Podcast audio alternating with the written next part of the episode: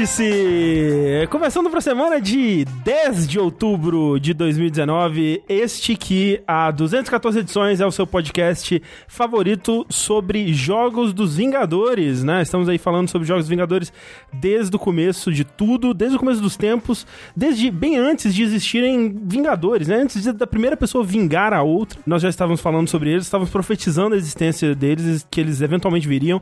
Quem E- vinga os Vingadores? Quem é? Essa é uma questão que a gente vai responder aqui com certeza. E aproveitando para falar sobre o mais novo jogo dos Vingadores, que vai ser um grande sucesso, vai ser uma, uma alegria fenomenal para todos nós.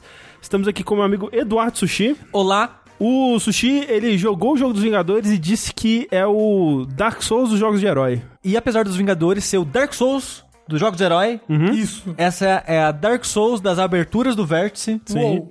Eu não sei o que eu vou falar pro Rafa. Mas isso é o, é o padrão agora, É né? o padrão. E, mas na verdade, tem um elogio que o Rafa fez, fez escondido assim pra mim, Hum. de Vingadores, que foi sobre a barba do Thor. Isso. Ele gostou muito da Mas barba que do o Thor. Rafa, ele tem um negócio com homens peludos, né? Eu não, eu gosto de homem, ponto. Pode ser com pelo, sem pelo. Pode ser com um pires colado na roupa? Um seis pires colado assim na roupa? Ah, na se der um choquinho erótico, assim, tss, quando você dá um abraço, legal, acho legal. Mas sabe quem gosta também de choquinhos eróticos? Eu.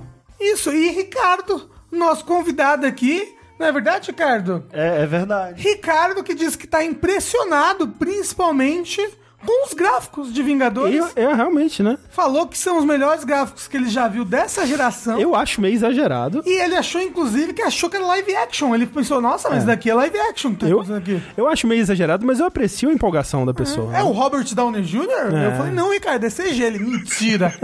pois bem, fala aí. Sacanagem, você roubou o meu. Porque a, a minha eu pensei. Vou fazer uma, uma entrada criativa falando sobre os gráficos com o André. Eu vou seguir a minha linha aqui, porque eu não tenho outra ideia. mano. agora, agora é tarde, vai. O vértice é um trem desgovernado. É verdade. O, o André, sabe o que o André me falou, chat? O André me falou que os gráficos de Vingadores são tão impressionantes que não vai rodar no PS5. Não, vai. Não, vai ter que esperar uma geração. É curioso, né? Eles vão lançar, só que não vai ter onde rodar. Vai Olha ter que. É tipo Control. É, vai ter que ser envelhecido numa geladeira, tal qual um puro vinho, um fino vinho, e ser desenterrado dali a algumas gerações pra poder ser apreciado em toda sua magnitude. Não, ele só vai rodar na nuvem. Isso. Vão ser, tipo, é uma cidade inteira de computadores pra Isso. rodar um jogo. E apenas um ser humano vai conseguir rodar ele. Isso, exatamente. Esse ser humano, Albert Einstein. Isso. Olha só. Mas, Ricardo, Oi. quem não te conhece, você é da onde? Eu sou do Nautilus, eu gosto de brigar ao vivo. Eu ia falar isso. Gente, quem não conhece o Ricardo, ele briga ao vivo com as pessoas. é quase um UFC do Twitch. E foi entendeu? maravilhoso, cara, porque a gente tava lá na BGS com, com o Rafa, aí eu encontrei um desenvolvedor e ele falou assim pra O mim: desenvolvedor é americano, né? Isso? É inglês, na verdade. Inglês, Não, não, inglês. ele é. Ele é, Ele é um representante de uma developer ele é inglesa e ele é espanhol, tá? Aí ele falou: Nossa, Nautilus, né? Eu entrei numa live de vocês, são muito agitados, brigam, brigam, mas tava legal. Eu falei, cara, de- a gente faz live todos os dias. E eu tenho aqui a agradecer a você. Exato. A gente faz live todos os dias. Nesse dia ele decidiu assistir. Quem contribuiu? A gente mandou uma raid de umas 400 pessoas pra briga. bacana. Foi muito bom. É muita humanidade naquele canal. Bacana. Ricardo, o que, que é o, o Nautilus? Cara, no Nautilus a gente faz uns videozinhos de joguinhos aí, que a gente gosta de falar, né? Em especial independente. É, mas a gente tenta fazer uma cobertura ainda que tímida, a gente não consegue cobrir tudo, né? Mas a gente tenta falar lá tanto de jogos independentes quanto de jogos depois. A gente faz alguns podcasts também, conheçam lá no soundcloud.com/barra Nautilus. Ah, Você diria que 2019 é o ano do podcast? Eu acho que foi 2018. É. Você acha Foi mesmo? 2018. Por quê? Ah, tá, tá. Não tá, gente? Eu acho que 2019 tá mais. E eu acho que não, não necessariamente, né, tem um ano do podcast. Talvez a gente esteja vivendo a era do podcast. Olha aí. Até os carros automáticos virem aí e acabar com essa era, É. porque todo mundo deve ver vídeo nos carros. Exatamente. Isso. Mas eu quero saber, Sushi, quando que vai ter vídeo pra ver enquanto faz a faxina, é, lava a louça, Olha aí. toma banho? Porque. Não, Fa- toma banho faz pode. um Faz um nhaco-nhaco. Faz. É, porque- É, é só eles né? inventarem um celular à prova d'água que você bota assim na cabecinha. Puc. Isso. Ou então o, o- aquele negócio Google da Glass, o é. Google Glass vai finalmente vingar. É, um dia vai. Né? Exato. Gente, a, a gente tem alguns avisos. O primeiro é que se você tá assistindo a versão editada desse programa, né, nos nossos feeds de podcast aí, no seu aplicativo favorito de podcast, saiba que você, se você estiver assistindo, se você estiver escutando esse programa, saiba que você perdeu ele ao vivo, né? Os os vértices acontecem sempre ao vivo, toda semana, às quartas-feiras, geralmente. Esse está sendo excepcionalmente gravado numa quinta por causa da BGS. E está perdendo, por exemplo, essas pessoas lindas que estão dando sub pra gente aqui, porque são muitas pessoas. São pessoas como essa e como outras que contribuem para o jogabilidade também, principalmente, né, nas nossas campanhas do Patreon, do Padrinho, do PicPay, que permitem que isso tudo aconteça É verdade. já há quatro anos, né? Oficialmente mais de quatro anos, mas está, a gente está considerando que é há quase quatro anos, porque está chegando em breve aí o Jogability Day, Uou! que é a nossa comemoração anual, onde a gente faz uma live de 24 horas, onde a gente tem convidados, onde a gente tem anúncios, a gente tem conteúdo exclusivo que a gente vai passar lá. Ta- Talvez algum desses conteúdos só fique lá mesmo, né? Teve uma vez que a gente passou um trailer do meu projeto bizarro, que nunca mais foi pra nenhum outro lugar. Não, tem várias coisas que acontecem no Jogabilidade que se perdem nos Se anais perde. da internet. Por exemplo, o sushi vomitando. Só no. Só no. teve isso? Teve.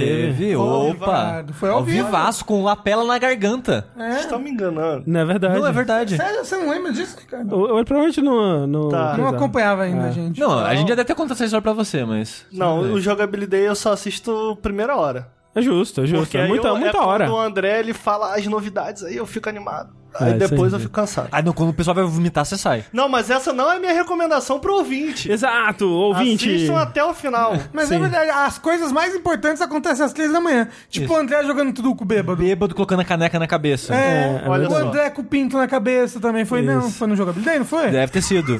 pra, quem, pra quem tá assim, só ouvindo, isso foi muito, né? Fora de Eu lembro, contexto. Tem um, tem um sticker disso. Mas já teve um negócio mais assim, quente assim, umas safadeza a mais. Um, tá sempre, pô, esse ano então? Ô, rapaz. Né? Safadeza habilidade. A gente vai soltar um vídeo anunciando, né, melhor com data e hora é, na segunda-feira. Está chegando, dia 26 e 27 de outubro, né? Também conhecido como finalzinho desse mês. Isso. É, um final de semana, vai ser né, de, de sábado até domingo. Se você ligar no, no nosso canal em algum momento desse- desses dias aí, você vai ver loucuras acontecendo. Em algum momento desses dias, entre as seis da tarde de um dia e as seis da tarde do outro. Assim, Eu queria pedir perdão quando que vai ser, porque eu esqueci de ouvir. 26 e 27. Olha só, eu vou assistir a primeira hora. É isso aí. Contamos com você lá a primeira hora. Contamos com vocês que fiquem a primeira, a segunda até a 24 hora. É, e a madrugada pra ver o Rafa puto brigando com o chat. Isso. Ah, mas se o chat me a paciência, eu brigo mesmo. Isso. A madru... Cara, gente, a madrugada é onde o filho chora, a mãe não vê. E literalmente, porque, né, quem que vai moderar a gente? Se a gente mostrar umas coisas que o Twitch não deixa. Mas, mas toda madrugada o chat briga com alguém. Na época do Corraine, brigaram com ele porque ele ficou jogando Destiny. Ah, deixa as pessoas jogar o que elas querem, gente, pelo amor de Deus. 24 horas com o cu doendo aqui, deixa a pessoa jogar. Eu sou a favor disso aí também. Que fica aí, ó, que eu ia, ia É verdade. talvez pintar o cabelo esse É ano aí se verdade. alcançasse uma meta, mas agora eu tô dando aula, não posso. É verdade. Tudo, tudo foi miado pela aula É Rafa. verdade. Mas enfim, Eu já tô brigando já, é verdade. Já brigo por antecipação já. é, então não percam o Jogabilidade, tá chegando. E vamos lá para os assuntos desse podcast. Um podcast onde a gente tem notícias diretamente da Brasil Game Show, motivo inclusive pelo qual o Ricardo está aqui conosco. O único Olha só, motivo. eu gostaria de começar na Brasil Game Show falando da coisa mais importante que aconteceu lá. Por favor. A gente foi Quando eu convidado apertei o e por a assim por gente não disfarça, porque a história é sobre o Rafa. Eu quero falar, eu e o Rafa, a gente foi atender lá. Qual o nome do jogo, Rafael? É, É, Pace. Isso. E o desenvolvedor é R8 Games, ou RH Games. Eu vou deixar pro Rafa falar sobre o jogo, mas a gente foi lá sentar. Aí tinha esse moço que ele tava um pouco cansado. É, e é um jogo em ele falava em inglês. português. Os aí- desenvolvedores estavam lá, eles falavam em inglês. Aí o Rafael sentou com o moço, o moço falando do jogo, e o moço falando com ele em português. Olha, você faz assim. Aí o Rafael começou a responder ele em inglês. Aí ele, oh, this is so cool, não sei o que. Aí eu, aí eu olhando pro Rafa, o que que tá acontecendo? Aí, so beautiful, a real engine. Aí, aí eu, ué, Rafa, aí o desenvolvedor em inglês veio falar com ele, em inglês, aí ele respondeu em português. aí eu, Rafael, o que você tá falando em inglês? Aí ele, não, porque minha cabeça tá confusa, hora em inglês, hora em português. Aí, aí o, o cara que tava mostrando o jogo tava olhando pra ele assim. Aí ele, eu tô confuso. O cara foi maravilhoso, meu Deus do Aí céu. as pessoas ficam misturando as línguas e eu fico confuso. Eu respondo cada um numa língua diferente. Foi perfeito, cara. Foi, que momento. Não, já vamos começar então falando desse jogo, foi bem legal. né? É, o jogo é Pacer, dessa desenvolvedora britânica, e eles aparentemente, pelo que eu me lembro do que o moço falou, são pessoas que trabalharam naquele outro jogo lá de corrida. Futurista. Wipeout. No, Wipeout. Ah, ok, Olha ok. só. E eles são indies. Recente, né? é que a estúdio fechou. A, a Sony fechou o estúdio há uns dois anos, né? É, Tem um negocinho mesmo. Isso, e aí desde então eles estão trabalhando nesse Pacer, que é como se fosse um sucessor espiritual do Wipeout. Então ele, ele é um jogo de corrida futurista, né? Com carros futuristas, bem, bem essa pegada de F0 mesmo. F0 moderno. Moderno, GameCube.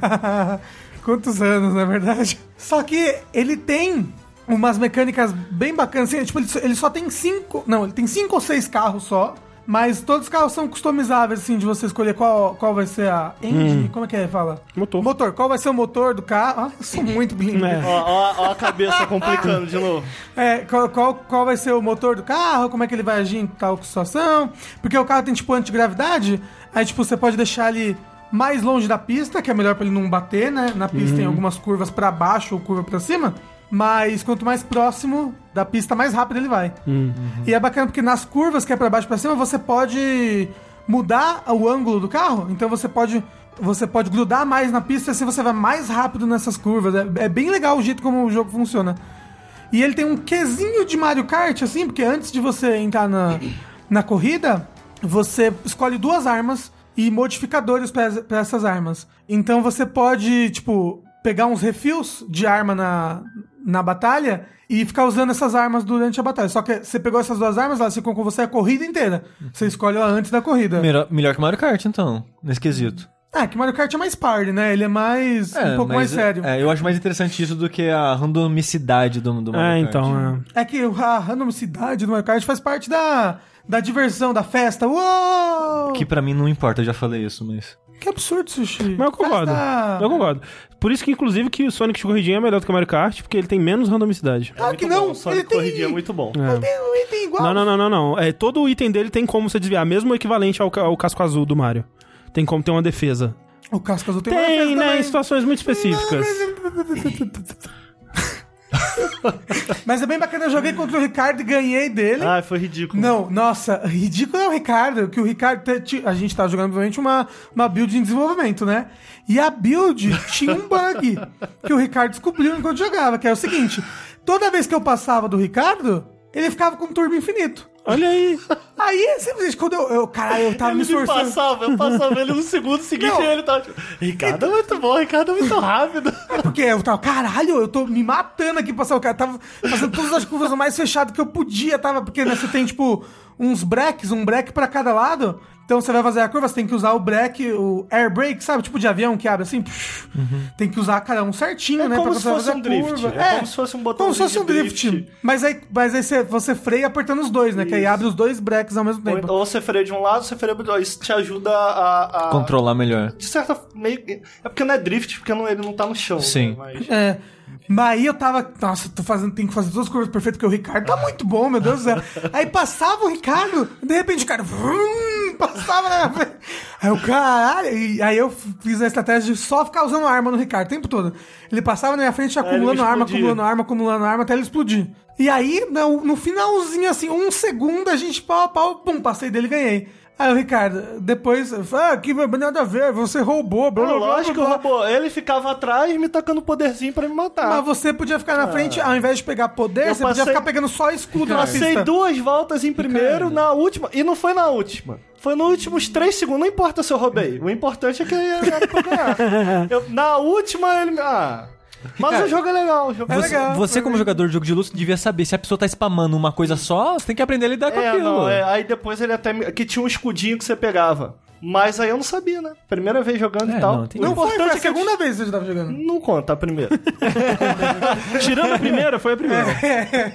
que mais, que mais? e o Bleeding Edge? É isso, Bleed Net, a gente... Ricardo tava louco pra testar esse Eu jogo. tava quando ele chegou lá. ansioso, eu gosto do. Eu O que, gosto... que, que, que é esse jogo, Ricardo? É o novo jogo da. Ninja Theory? Da Ninja Theory, isso. É assim, apesar de ser um jogo multiplayer, porque ele parece ter um pouco da alma ali de DMC, né? eu tava na esperança de ver algo diferente, um, um, um jogo hack and slash diferenciado e tal. Então eu tava muito ansioso pra jogar, tava mesmo, eu gosto, do, gosto muito do visual dele. Né, sim. O visual dele é muito bom. Tendo saído do jogo, eu acho que isso não me decepcionou, o Sei. visual é muito bom. A gente teve ali uns 10 minutos pra jogar, Uns 15, eu acho. 15. Uns 15 Mas foi uma partida Era uma partida contra 4 três. É, quatro quatro contra quatro. Ele quatro é, quatro. ele é um versus, assim, de, de time. Isso. É. tipo um Overwatch, só É. que com mecânica de hack and slash Exatamente. de, de Assim, DMC. é. E aí, Então- aí que é a parada. Porque são 4 vers- contra 4. E tem divisão de classes. Hum. Bem, bem lá Overwatch, assim. É, tipo, tem DPS, É. tanker e suporte. Sei. Aham. O que eu achei estranho, assim, eu peguei um personagem que ele era. É, obviamente que eu só joguei uma partida, eu tinha que aprender melhor e tal. Mas a minha impressão inicial foi muito mista. Muito porque tem certas coisas ali que eu fiquei, cara, isso é estranho. Se a ideia era ser um pouco de um hack and slash, eu, eu fui direto num personagem que eu falei, cara, esse personagem aqui deve ter combos legais. deve É um ninja. legais. É um ninja, meio samurai assim. E tem um. Basicamente, tem uma classe que é, me pareceu, pelo menos, DPS. Uma que é um heavy, então é o tanque, né? E uma de healer. Uhum. Então esse era meio que o DPS da coisa. E quando eu fui pra cima da galera que tava de tanque, é muito estranho porque em vez dele ter basicamente super armor assim, que é tipo, cara, você acertar ele Uhum. nem se importar com o seu dano, ele sentia o dano, mas o meu string de golpes não entrava. Então, tipo, eu imaginei, cara, beleza, acertei o primeiro golpe. Eu vou um, dois, pelo menos um, dois, três, Uhum. que é o padrão de videogame.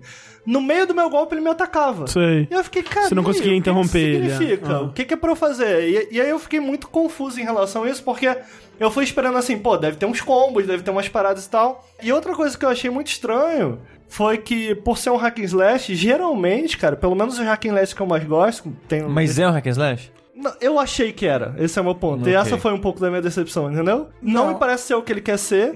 E foi nisso que eu me decepcionei, o que é injusto, entendeu? Talvez o jogo simplesmente não queira fazer isso. Porque tinham vários DPS, vários suportes e vários Aham, tankers. Mas quando tinha, tinha uma pessoa no outro time que tava usando esse ninja, quando ele me atacava e eu tava de suporte, eu não conseguia fugir dos combos dele. Ele Mas me atacava até eu estranho? morrer. É, quando o cara me atacava, tem um botão de esquiva, que você meio que cancela a string do cara e sai. É, uma coisa muito ruim é que, tipo assim, eles Achei botaram. eles- não, não, eles botaram a gente pra jogar, não tinha nenhum local assim quais eram os controles, não. Tipo, começou a partida versus. É. E, tipo, se, vira, aí, vira. descobre o que É. cada coisa Era faz. captura de ponto, né? E Era... era- um jogo de captura de ponto. Eu achei muito estranho, ainda que ah, eu tivesse sendo muito ruim, provavelmente eu tava sendo. Eu achei muito estranho, enquanto que num jogo de tiro eu acho que funciona um pouco melhor. Até por conta de você não ter uma noção completa de espaço, diferente daquele jogo que é meio. Né, É TPS. é, é um third person, é, ele é em terceira pessoa e a câmera fica distante. Quando você vir em galera, tipo 4 contra 4, fica visualmente desinteressante. E em termos de, de jogabilidade, tipo, você só não sabe o que tá acontecendo, sabe? É, Então, tipo, Jogando ele, eu senti, ele é muito mais um MOBA, muito mais o jeito que você joga um MOBA do que como você joga que, um, que significa? um FPS. Que, tipo, as minhas habilidades, todas elas é, locavam sozinha nas pessoas. Então eu tinha que mais me preocupar com posicionamento Do que com e, o- e ordem e das habilidades do que, por exemplo, mira, entendeu? Eu não precisava mirar. O meu tiro eu acertava sozinho todas as pessoas. e não minha- era, não era timing de ataque nem nada assim, Não, era só era ativar timing, habilidades. Você É, gostou? Eu gostei, porque eu gosto de jogar de suporte e eu senti que eu conseguia fazer várias é, jogadas legais. Tipo, tô curando alguém, aí ao mesmo tempo eu deixo uma barreira entre. A pessoa vi- vinha me atacar, eu botava uma barreira na frente, uma habilidade. Aí eu conseguia atacar por- através dessa barreira, a outra pessoa não. Eu conseguia curar, o meu ult dava escudo pra todo mundo. Mas peraí, Então você era, tem- Era muito mais mob, era Não muito tem um mais. botão de defesa. Entendi. Não tem. Eu acho que um isso foi o que mais me. Eu fiquei, cara, tá qual é o meu botão de defesa? É, eu, eu acho que todo cara- jogo com botão de defesa é um jogo melhor. Porque se o cara corta o meu Ah, ataque. Overwatch não tem botão de defesa. Por isso que ele não é bom. Tudo é cooldown. Tudo é a base de cooldown. Então, mesmo pra você dar uma esquiva, tem um cooldown da esquiva. É, então, mas eu- isso que eu queria perguntar. Ele tem um botão de ataque básico ou todo mundo tem só habilidades? Ele tem um. Bem, pelo menos o meu personagem Ele tinha um tem um tiro básico. E ah, esse não tinha tiro. Tipo, tem personagens que de armas. tiro, é. Sim, sim, tem vários personagens que têm armas. É, Só que, tenho- como eu falei, era, o Locom era automático da minha arma. Mas aí, Eu como é que um ninja chega em você sem você atirar nele Ele de longe? tinha uma habilidade que dava dash. Ele Sei. fica invisível. Uma habilidade Ah, que fica invisível. Ele fica invisível. Falei, Me lembrou muito mais um MOBA, um combate de MOBA, E do ele que tem um um combate também, de... tem É. Um sei. vai carregando e tal. O lance, eu consegui enxergar é, o que ele tava querendo fazer ao final da partida e tal. que não era o que eu queria, por isso um pouco da minha decepção. Mas ao final da partida, quando eu entendi o que ele queria, eu falei, ah, eu acho que eu não, acho que eu não gosto disso. Uhum. É muito essa ideia de realmente uma espécie de MOBA ali em terceira pessoa, mas não gostei muito, achei muito bagunçado e só não é divertido. Tipo, você se encontrar em grupo de quatro contra quatro, três pessoas estarem te atacando, isso é chato. Mas aí é foda, de novo a gente volta pra aquilo que a gente tava falando, que é uma bosta testar esse tipo de jogo, ou qualquer tipo de jogo em Totalmente. evento, né? É. Porque, tipo, esse é um tipo de jogo que, cara, você tem que encontrar seu personagem, você tem que Exatamente. entender como funciona. Ah, Você tem que pelo menos saber o controle, né? É, no mínimo, né? O mínimo que tinha que ter ali era um adesivo do lado com Sim, um sim. controle básico das coisas. Habilidade 1, habilidade 2. É, assim, o que deu pra perceber, pelo menos pra mim, que eu achei legal, cara, o visual tá muito legal, os personagens são, São são, muito legais, legais, pra caramba. é. E diferentes, tem esse de tiro, eu joguei com um personagem que tem uma guitarra. O seu era o de cura, não era? Que ele fica andando num carrinho. É, é, ele é tipo. Não sei se é tipo um hacker, alguma coisa assim, mas ele só anda tipo numa cadeira gamer, assim, que na voa. Da, tipo na do Xavier, assim. é, a tipo uma cadeira do, do, do Chico Xavier. Chico Xavier. Isso. ele fica voando, assim, ele tá tipo tomando um Aí milkshake. tinha uma personagem também que ela usava torreto, ela jogava torreto pela fase, enfim, não tem só porradaria, sei, sei. mas eu não sei, não, não clicou. Acho que Ok. tem muita decepção também, né? É, É, o é. Ricardo foi esperando uma coisa e chegou lá e não era. Porque Era o Heitor LOL. gostou. O Heitor Eu gostei, eu com ele e gostei. falou: Ah, eu gostei. Eu, eu legal." gosto muito de jogar de suporte, tipo, eu senti, porra, suporte interessante. Ele cura, ao mesmo tempo ele faz barreira, achei bem legal. Ok. O que mais? A gente jogou um pouquinho também na stand do Xbox Dragon Ball Kakarot, que tá sendo né, da Namco Bandai. É, e aí, mais E- importante que isso, desenvolvido pela Cyber Connect 2, né? Isso, Que é o pessoal das Turas Rats, jogos do Naruto e tal. A premissa dele é ser um Dragon Ball RPG, né? Uhum. Ele vai contar toda a história do Z, blá blá blá. O quê?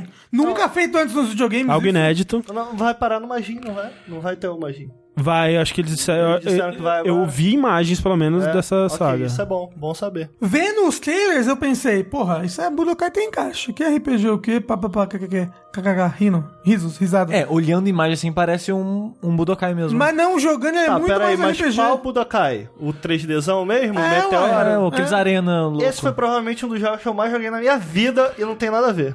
Nada a ver, é bem um RPG Não, não, mesmo. tô falando, olhando a imagem Então, daquelas lutas sim, em não, campo aberto, carinha É, e então. tal. É, tipo, ele, ele tem um menuzinho que fica sempre perto, ele tem um botão que é ataque. E aí é meio que. É, nada a ver a sacanagem, eu tô enchendo o saco, mas. Não, tem ele parece por causa da câmera É, e como sim, você sim. se move.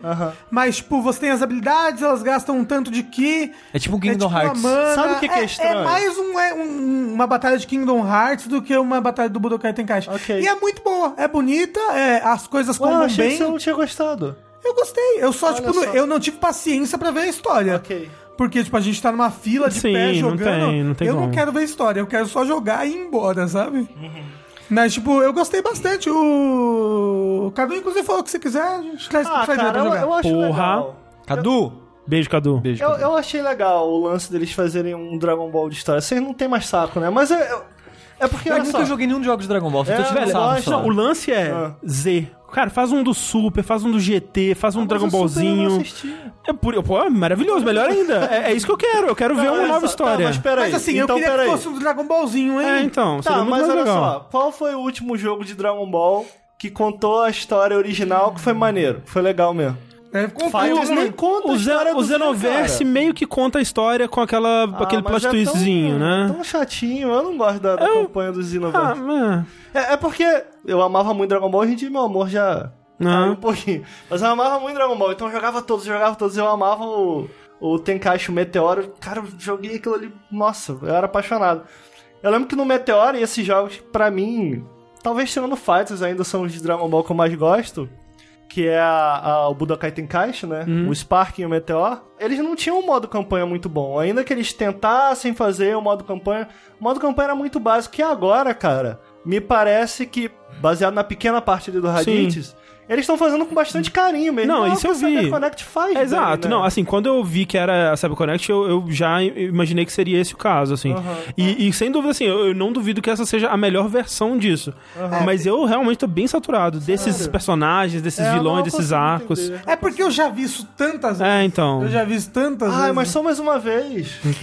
E sabe o que é foda, Ah, assim? fiquei tão feliz, eu achei tão legal. Agora, o que- Ó, eu, eu, eu gostei, por exemplo, que você tem um mundo aberto, que você explora, É, então. faz quest. É, isso que talvez ali, tem potencial pra ser legal, porque assim, por exemplo, o que, que, que eu penso quando eu penso na saga do Freeza. Eu penso quando tinha só o, Go, o Gohan e o Kuririn lá, e eles correndo pra enganar o Vegeta, esconder a esfera gigante do dragão. Aqueles momentos tensos, assim, tipo, meu Deus, vai todo mundo morrer, socorro, o Freeza é forte demais, não tem nenhuma condição. Tipo, eu queria ver isso num jogo, É, sabe? Exatamente, E, e, e talvez de alguma forma eles Tomara. consigam implementar, tipo, essas quests, assim, ó, agora só tem o Kuririn e o, Go- o Gohan aqui, você não pode enfrentar o Vegeta, senão você vai morrer. É porque geralmente esses jogos eles cobrem os grandes eventos. né? Exato, Isso é. não chega a Não chega, é, evento. exato. Coisas pequenas que eu sempre gostei de Dragon Ball, que eu sempre quis ver num jogo. Pô, cara, eu quero mais esses detalhes pequenos, sabe? Coisa besta. Do Goku carregar aqui e subir pedrinha, e, Aham. sabe? Eu achei legal uma coisa banal. É, você passa pelo mapa voando com o Goku e enquanto você passa o chão quebra. Assim, e tal. aham. Eu quero jogar um anime, eu acho que a CyberConnect ela manda bem nesse sentido. É, se E- for escolher um estúdio pra fazer isso, sem dúvida é Pois é. CyberConnect. é. E eu achei legal que o approach deles pro, pra luta que a gente jogou contra o Raditz. Approach. Olha só! É muito empreendedor. É, eu achei legal que é uma boss battle, basicamente. Ele não, não, não é como no Fighters, assim, que é, uma pena. tipo, tipo, ele, ele não é um outro personagem É, ali. O. Raditz, ele tem, tipo, um momento que ele fica poderoso, aí ele usa um ataque que, tipo, faz um padrão certo que você tem que ficar Aham. desviando do padrão por um tempo. Ah, legal, legal. Então, eu, eu gostei bastante. É, Eu, eu só realmente tô muito saturado de ver a história do Z. Aguento mais. Alguém falou ali, zoando, será que vai ter uma missão do deles tirando carteira de motorista? Alguém confirma pra mim, eu não vi, eu não cliquei, mas eu lembro de ter visto uma notícia falando que isso vai ter no jogo sim. Caraca, de alguma forma. Sensacional, Tem que cara. ter, tem que eu vi ter. que tem pesca, tem uma- e ele pesca com o rabo Ah. dele, o Goku. Eu Sim, também. ele pesca né, no, no Dragon Ballzinho, ele pescava com rabo. Mas é, é isso. É, Dragon Ball, o que mais? Mas a gente foi jogar Luigi's Mansion 3, Uhum. André, e o Ricardo morreu. No meio da demo, tipo, a demo tem 15 minutos, né? Aí o Ricardo, com 5 minutos de demo, morreu e acabou a demo. Em minha defesa. E não, e foi falha. sacanagem, porque a minha namorada tava do meu lado. Aí eu morri, tipo, nos primeiros três minutos. Aí ela falou assim: quer jogar pra minha namorada? Minha Não. Eu falei, eu quero. Ela, você não. aí eu fui embora. Você não é um gamer de Mas verdade. só, em minha defesa, eu não tenho Switch. O X é A, o A é B. É, eu acho Não, não, não. zoado. A Nintendo que. A Nintendo não. E eu vou- a, Nintendo, a, a Microsoft que trocou os A e o B aí. Não, e eu vou adicionar. Quem jogou na minha frente trocou também a câmera. O cima tava baixo, o baixo Ah, tava aí simulado, tava esquerdo, direito. Aí fudeu mesmo. Aí a moça falou assim: Senhor, vai pra direita. Eu falei, senhora, eu não consigo. O boneco ficava rodando assim. Aí ela. Não, aí a- aperta o A, aperta o botão. Aí eu olhava pro controle e ela falou: Esse aí tá perdido. É, vai morrer, eu vou mandar ele embora. ela logo, desistiu viu? de mim cedo demais. Aí eu morri e ela vai embora. Só, vai- Não, Aí é foda que. Só na minha frente. só sai daqui, cara. Nesses negócios, às vezes você tá jogando e é tipo 15 minutos a demo, eles querem que você ou acaba ou morre logo pra ver Sim, outra pessoa. sim. Eu tô falando sério, não tô sendo exagerando, mas ficava uns 5 segundos olhando pra um puzzle, chegava o cara atrás de mim e me dava a resposta do puzzle. Aí eu, caralho, que ódio! Que chato, Me cara. deixa! O cara falando espanhol ainda, porque o pessoal lá era da Nintendo América Latina, né? Sim, sim. Ela falou português comigo, você não tava confundindo de novo, não? Não. é porque lá tem um pessoal brasileiro que foi contratado e tem um pessoal da Nintendo América Ok. Latina que tá falando lá só espanhol. Ok. Aí, a gente tava jogando Luigi's Mansion 3 e ele tá bem mais parecido em mecânica, assim, em movimentação com o 2 do que com o 1. Inclusive, eu acho que é a mesma empresa, né, que tá fazendo ele. A mesma empresa que fez o 2. Mas ele tá bem legal de jogar. A demo, a- o Ricardo achou que a pessoa tinha invertido, mas a demo não tinha como você inverter os controles, como Ah, é não normalmente. possível. Então, tipo, na demo, quando você começava a sugar com o aspirador de pó, pra direita era pra esquerda e pra esquerda era pra direita. Pra cima era pra baixo, pra baixo era pra cima, entendeu? Horrível. Não sei porque tal- talvez como você tá com o aspirador de pó, tipo, pra baixo é pra cima, pra cima é pra baixo. Gente, eu não, Não, consegui. parece Entendeu? muito estranho Então, isso. é muito estranho, mas no jogo eu pego, entro no options e troco, que tem essa opção. Né? Na Peraí, demo mas você tinha não não consegue tinha? trocar. Ah, não, na demo no não tinha. jogo, na demo não tinha. Que eu entrei nos controles Ok. pra, pra ver. Entendi. Você tinha, quando você tava nos controles, só mostrava tipo o mapa dos controles só. Gente, eu não entendi, porque puxa, que fica ao contrário. Não, não faz sentido. É, eu acho que é tipo como se fosse uma alavanca, Sim, entendeu? sim. Como você Quem- puxa. Quem joga com câmera invertida, esse é o argumento, né? Que você. É como se você estivesse segurando uma câmera. É, se você estiver segurando na câmera. Então, se você puxa ela pra baixo, ela olha pra cima, né? Você tá com a câmera Ok, aqui, você ah. puxou pra baixo, ela olhou pra cima. E o Luigi, teoricamente, ele tá segurando um negócio assim, com as Ou- duas mãos, entendeu? Ou a pessoa pensa na nuca. Tipo, se eu puxar a minha nuca pra baixo, eu olho pra cima. Essa é a lógica das pessoas que usam controle invertido. Eu acho que É, estão todos errados, mas. Eu, eu, eu não consigo eu com o não- controle invertido, mas na demo, uma demo, era fácil, deu pra jogar. Menos o Ricardo. Mas, É bem bacana, tipo, os puzzles estão bem legais, tipo, é- é- era super pequenininho, tinha quatro salas e o boss. Então, tipo, era pouco, mas cada sala tinha bastante puzzles segredos, tanto que na demo tinham, acho que cinco espadas coloridas que estavam escondidas, eu consegui achar três. É, é- é bem legal porque o Luigi, você tem... Na demo você tinha várias habilidades com ele. Você tinha, tipo, o aspirador de pó sugando e jogando pó pra longe. Você tinha a lanterna, né? Que você precisava usar pra stunar os inimigos. Como é que chama, gente? O, tipo um desentupidor que você jogava. E aí o desentupidor ficava com uma cordinha. Então você podia jogar numa parede que tava meio quebrada. Aí ele, pum, grudava. E aí você ia na cordinha e puxava com tudo e quebrava a parede. É Batman. Usando o aspirador de pó. Tinha uma, uma lanterna especial que era tipo um infravermelho. Não sei que mostrava umas coisas ocultas. Tinha um, um pulo quando você usava o. Quando você usava o botão de aspirar e soprar ao mesmo tempo, o Luigi ele, ele, ele, ele mira pra baixo e usa um pulo com o vento. Tipo, tinha um momento no boss que ele jogava umas facas em mim. Umas facas não, umas, umas flechas. Quando eu via que eu não ia conseguir andar pra desviar das flechas, porque ele não é super móvel o Luigi nesse jogo, né? Ele é. Ele é o Luigi? Ele tá cagado, então ele não consegue É, ele, correr. ele, ele anda devagarzinho, ele anda mais como um morri. jogo de puzzle. Eu morri porque ele ficava com medo, assim. Você morreu porque você não é bom, né? Sim, mas aí ele ficava com medo e parava de andar, vezes. Não, não para. Sim, ele fica tremendo assim, ó. Não, ele fica tremendo o tempo todo, porque é o Luigi, mas ele não para de Não. Tá, deixa pra lá. Mas talvez seu controle tivesse ruim, será, Ricardo? Eu prefiro acreditar que sim. Mas, tipo, do quando a flecha vinha eu via que eu não ia conseguir andar pra longe dela, eu usava isso, que eu pulava por cima dela, entendeu? E aí, ele tinha o Guide também. A qualquer momento você podia fazer um clone seu, mas aí o Luigi fica desligado, parar no lugar, e aí você pode mexer em outras coisas. Então tinha, tinha um momento, por exemplo, foi esse momento que eu fiquei 5 segundos pensando no puzzle e o moço veio e me deu a resposta. Será que o Luigi ele apaga porque ele tá confrontando uma coisa meio Lovecraftiana, assim, um conceito dele existir em uma forma de meleca e isso é demais pra mente dele suportar? Ele tá Não, controlando a às vezes meleca psicamente. Ou ele só tá temporariamente com a mente na meleca. Ah, É, ué. ok. Mas por Porque, que ele tipo, vira uma meleca? Ah, deve ser... importa. Tem, tem a lore toda do, do café que virou a meleca, mas Ah, foda-se. ok. É, de- deve ser uma meleca meio Ghostbusters, assim, sabe? Uma coisa meio. é um, como é que chama? De Spectre, essa meleca? meleca de Não, é, é um experimento É. que virou aquilo. Como é que chama aquilo? Que tem um inimigo assim no, no Castlevania. É o. Aquela meleca do fantasma. É, o fantasma tem uma A meleca. Não, ele tem. ele- Ectoplasma, Ectoplasma. obrigado. Ectoplasma, obrigado. Olha o só. Guide é feito de ectoplasma, eu acho. Ok, Eu acho que não, mas... Mas bem, tem tipo, por exemplo, tinha um elevador. Se eu soprava o, uma ventoinha que tinha lá, o elevador subia. Se eu puxava, o elevador descia. E só que como é que eu ia fazer isso estando dentro do elevador? Eu fiquei, eu puxei o elevador, aí desceu o elevador.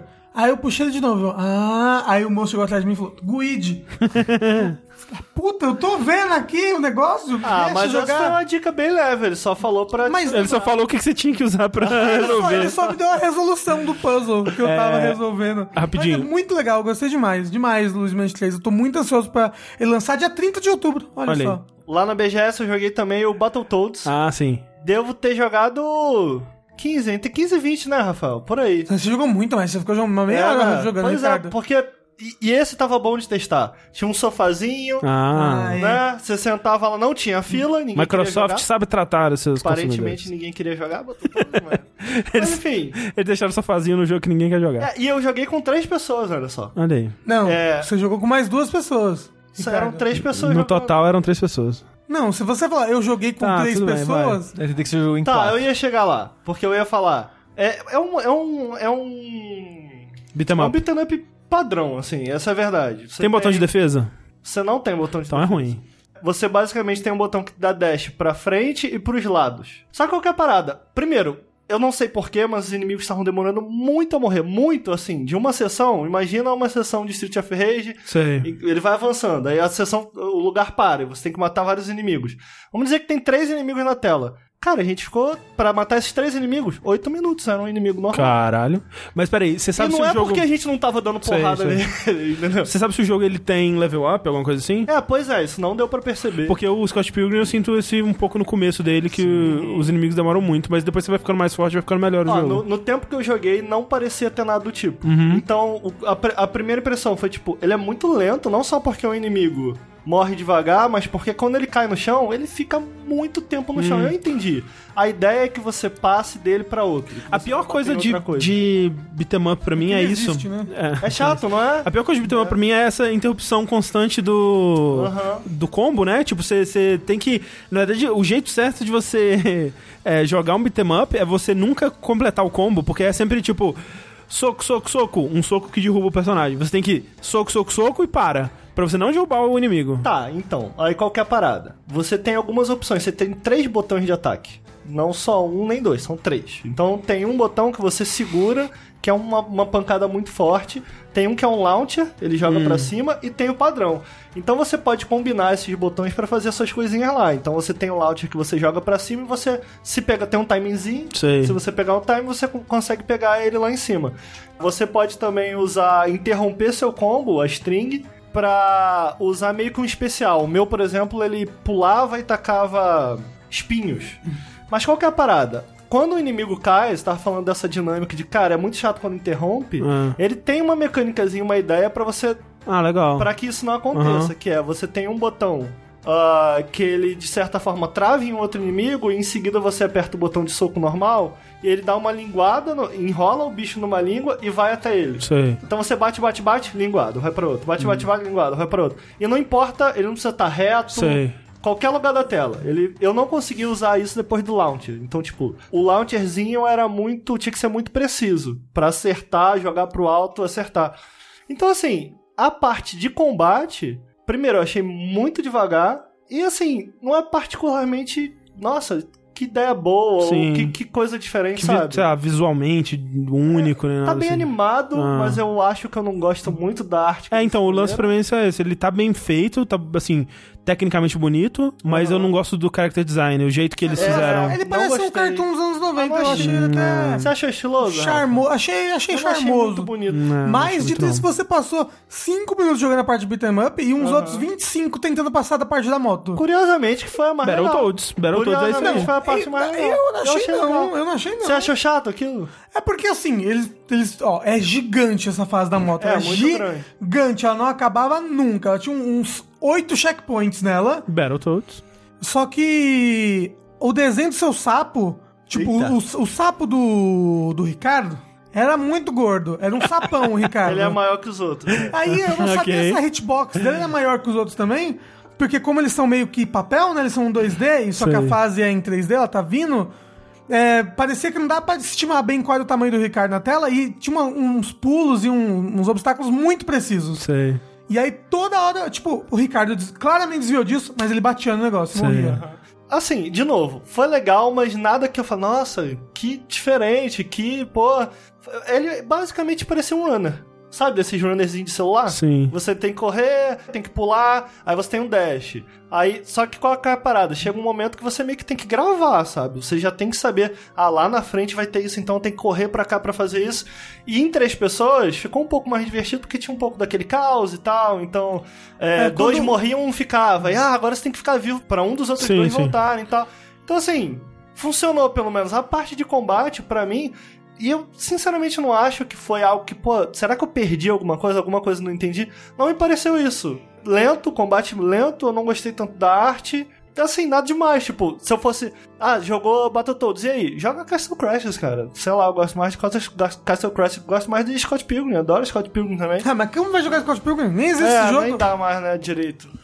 Então é isso, essas foram nossas impressões da. Quer dizer, impressões do Rafa e do Ricardo da BGS. É, eles voltaram lá Amanhã. pra jogar talvez mais coisas. E se. Nunca ti- falar aqui. e se- não, e se tiver alguma coisa muito importante pra falar, a gente abre um espacinho no Verso de Notícias. Olha aí. Final Fantasy VII, se eu conseguir jogar, né? Ah. Legal falar. Falar, Joguei, legal, gente, matei da hora. robô. Show, top. Sushi, você não jogou nada no BGS, mas você talvez tenha jogado alguma coisa fora da BGS. É, agora eu vou falar de um jogo que eu joguei. Que eu achei que o Rafa ia jogar, mas o Rafa não conseguiu jogar. Não consegui não. Eu acho que é até uma boa. Quando o Rafa conseguir falar Eu de falo, novo, eu falo. Eu joguei um pouquinho desse jogo aí também. é, que é o Yooka-Laylee. Acho que muitas pessoas conhecem do jogo anterior, que saiu financiado por Kickstarter, que é de ex-funcionários da Rare, que queriam fazer um jogo na pegada, né, de Banjo. plataforma 3D, do Banjo especificamente, que é essa parada que você joga com um animal que anda com outro animal nas costas ou na cabeça, e vai ser coletar um monte de coisa, tem essa pegada mais cartunesca e blá blá blá. Não é bom, né, o primeiro? Assim, dizem que ele é fraco. Eu joguei, não é bom não. É. A maioria, a recepção de modo geral, pelo que pareceu pra mim, é que é- foi morna. É. Tipo, acho que, acho que ninguém odiou, ou poucas Não, pessoas odiaram, mas foi tipo, ah, Eu não joguei, a dúvida que eu tinha era quem inventou o parceiro animal. Porque tem um animal e tem outro e leva o nome dos dois. Ah, então, isso vem do Ban- banjo. vem do banjo. Banjo. Ah, o Banjo é, que é inventou. Banjo e Kazooie, que cada um é um, é um instrumento musical. E aí um é o Yoka e a outra é a E Lele. o Hatchet Clank também é. Não, aí já não sei. Mas o Ratchet Clank é me- meio que na pegada, né? Um tá nas É, costas dá. do outro, blá blá blá. É, ukulele, no caso, é um instrumento só, mas, né, É. mesma brincadeira com o instrumento. E Ratchet Clank veio depois de qualquer forma, mas enfim. Sim. Aí, aí, tem esse estúdio, que é Lab alguma coisa, já esqueci o nome. Não, é Playtonic. Playtonic. Isso, é, eu pensei em. Lab por causa do que é um símbolo, é tipo um negocinho de laboratório. É uma, tipo uma poçãozinha, né? É, é um tônico. Que tônicos são itens no jogo, inclusive. Exato. Que são exatamente o logo do estúdio, que é, acho que é azul, roxo, com as, tipo, É playzinho dentro. Isso. Mas aí, beleza, saiu o primeiro jogo, não foi tão elogiado assim, mas por algum motivo, por algum motivo, Team Seventeen, o pessoal do Worms. Worms, E exato. que agora tá sendo mais publisher, né? Tem publicando Sim. bastante coisa. Nos últimos anos tá sendo mais publisher. É o segundo jogo que eles publicaram, sai em dois, três meses. O outro foi Blasphemous. Blasphemous. Blasphemous, Uhum, é. é isso mesmo. É? É. É. Mas eles financiaram, publicaram esse jogo sem Kickstarter nem nada. Aparentemente só com o financiamento da Team 17 e possivelmente algum dinheiro né, que o, a Playtronic já tinha guardado. Eles resolveram fazer um novo jogo, mas dessa vez abandonar essa pegada coletatom de né, jogo de plataforma 3D e se focar mais em jogo de plataforma é, side-scrolling. É, porque enquanto o primeiro ele era uma homenagem a Banjo-Kazooie, esse é mais uma homenagem a Donkey Kong Country. É especificamente do 1 ao 3. É, Não, especificamente o Donkey Kong Country Returns, né? Eu acho que mais do 1 ao 3. Ele tem essa pegada de pegar muitas lógicas e ideias, de Aham. desafios do Donkey Kong Country. Tô até surpreso que por enquanto não teve fase de carrinho. Ah, mas... Tô pera- surpreso. ah, vai ter que... É preciso, né? É, necessário. Porque o jogo ele tem 20 fases e cada uma dessas fases tem meio que um lado A e lado B. E eu tô fiz acho que 11 fases. Porra. Não fiz lado B de todas, porque você tem que meio que fazer um puzzle pra liberar o lado B. E do primeiro mundo, basicamente, as primeiras, sei lá, 5, 6 fases, eu meio que não tinha aprendido a lógica ainda. Aham. E agora que eu fiz, sei lá, 11, eu voltei e comecei a, a fazer aos poucos. Acho E que são grandes as fases, né, Sushi? são bem longas. Eu não gosto desse aspecto no jogo, porque ele tem muito disso de coletar ainda. Você diria que elas são mais ou menos do tamanho das do Tropical Eu Freeze? diria um pouquinho maior. A Nossa, impressão maior. minha, Aham. de cabeça, assim, Sei. me parece um pouco maior. E pra mim, eu acho isso ruim, porque faz de conta que você jogou um mundo. O jogo ele não tem essa distinção de mundos, mas ele, ele tem barreiras pra liberar próximas fases. É, ele, o, o world map dele é como se fosse um, um outro joguinho isométrico, né? É, é. Eu vou falar mais disso depois, que foi a, é a parte que eu mais gostei do jogo. E eu queria que tivesse mais disso. Mas, falando ainda das partes de, de- das fases mesmo, elas são longas. E o ruim é que você tem que coletar moedas. Toda fase tem cinco moedas, algumas têm saída escondida, igual o Donkey Kong Country tinha. Tem barris sinônimos dos barris do Donkey Kong Country. Então, às vezes, você tem, sei lá, você tá jogando a fase e tem uma peninha, que é como se fosse a banana desse jogo, né? No meio do nada, assim, você. Ué, por que que tem essa banana no buraco ali? Nossa. A banana não, a peninha no buraco. Aí você cai lá, aí tinha um barril invisível que vai te jogar pra uma saída secreta, sabe? A mesma lógica do Donkey Kong Country. E você precisa dessas moedas para liberar umas portas que liberam novas fases. Então, a cada três fases, você tem uma parede, um portão. Aí tem um inimigo que é um ótimo nome, que eu acho que é Trousers, que é uma cobra chamada Calças. Ah, sim, que também tem no 1. É, sim. é um, é um ótimo nome. Nossa, excelente, é um E é um excelente excelente bicho. design, né? Sim, adoro É. ela. Mas essa cobra, ela tá lá te cobrando dinheiro, não? E ela usa calças. Exato. O quê? Ela tá te cobrando. Cobrando. Caralho. Mas já tá lá em cima do porto e falou, dá 5 moedas aí. Aí depois para me dá 15, me dá 20. E cada fase tem 5. Então, por enquanto, eu só fui jogando, tipo, eu vou jogar tentando achar as coisas. Algumas fases eu acho tudo, algumas, acho, algumas fases eu achei 2, 3, 4. Mas em nenhuma eu rejoguei pra pegar a moeda. É, porque no, no Tropical Freeze eu sentia quando eu rejogava, a fase era menor do que eu achava que ela era. Principalmente quando eu rejogava pra achar os segredos ou pra fazer speedrun. Mas uma coisa, Rafa, que o Donkey Kong Tropical Freeze, apesar de ele ter frases longas, mais longas que até do que o Country, a trilogia original, certeza. ele tem um ritmo muito bom. Você até quando você vai assistir speedrun, é até meio mágico de como que eles conseguem encaixar uma coisa na outra e a fase tem um flow muito bom. É, bem esse louco. jogo eu sinto que eles não fizeram um bom trabalho de criar esse ritmo. E talvez nem fosse a ideia deles. Sim. Criar esse ritmo de, tipo, vai rápido. Se você for rapidinho, meio que tudo se encaixa. É, até porque no, no Tropical Freeze tem dentro do jogo mesmo pra você conseguir medalhas lá. Aham, sim. Tem as medalhas de tempo. Então todas as fases são feitas pra você poder conseguir passar elas correndo. O Tim, Exato. Tim Rogers, ele fala muito isso sobre Mario, né? Que ele acha que, tipo, uma, uma boa fase do Mario é uma fase que você nunca precisa parar de correr. Isso. E eu concordo com essa filosofia, o- pelo menos o tipo de jogo de plataforma que eu gosto é esse que você sente que tem um flow, sabe? Você sente que tem um ritmo te guiando por ele, sabe? E o Donkey Kong Country, eu sinto que talvez a, a maneira que eu falei aqui fez parecer que eu gostei menos do que eu gostei, porque eu acho ele um ótimo jogo de plataforma, de modo geral. Mas isso é um, um mal do sushi. Mesmo quando ele gosta, parece que ele não gosta. É, eu lembro é, do sushi falando de Nier Automata. Quando ele falou de Nier Automata no verso, eu pensei, ah, ok, eu não preciso prestar atenção nesse jogo então. É um jogo meio bosta. E aí, tipo. e ele tinha adorado o jogo, é. E aí depois, quando ele foi fazer o vídeo, é que eu entendi que ele. Não, ele realmente gostou desse jogo, então. Desculpa. É, E eu gostava disso no Tropical Freeze, o ritmo, e o, no Yooka-Laylee não tem isso. Talvez se eu rejogar, eu perceba, mas jogando uma primeira vez eu não notei muito isso, ou até rejogando trechos depois de morrer, eu não notei muito isso do ritmo. Então, pra mim, eu acho que ele tem esse problema.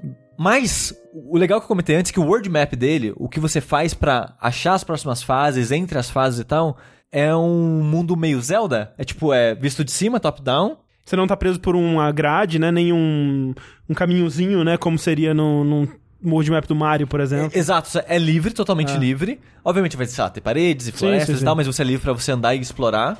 E essas partes eu achei legal porque no começo eu acho que no- na primeira areazinha as três fases estão liberadas. Então você vai lá, joga as fases, seja feliz. A partir daí, é meio que a primeira fase desse conjuntinho tá livre, as próximas você tem que fazer algo pra liberar. Normalmente é algo simples, que algum NPC vai te dar uma dica e tal. E aí pra você liberar o lado B, é um puzzle um pouquinho mais elaborado, mas ainda assim não é nada muito Caralho, o que eu tenho que fazer aqui? Não tô entendendo, não. É tipo um puzzlezinho que se você pensar 5 segundos você já vai entender, mas é algo que você tem que fazer, sabe? É no divertido. mundo também.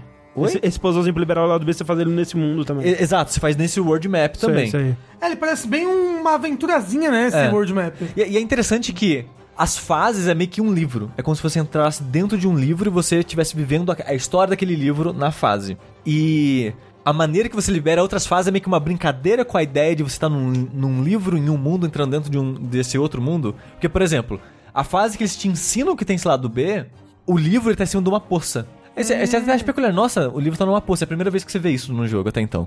Aí, depois que você passa a fase, o NPC te ensina, ah, tá vendo aquela lá, ó, aquele arbustozinho dá uma, uma frutinha que congela as coisas. Pega aquele, aquela frutinha e joga nesse, nessa pocinha. Aí você congela a poça, conce- congela o livro, aí a fase vira de gelo.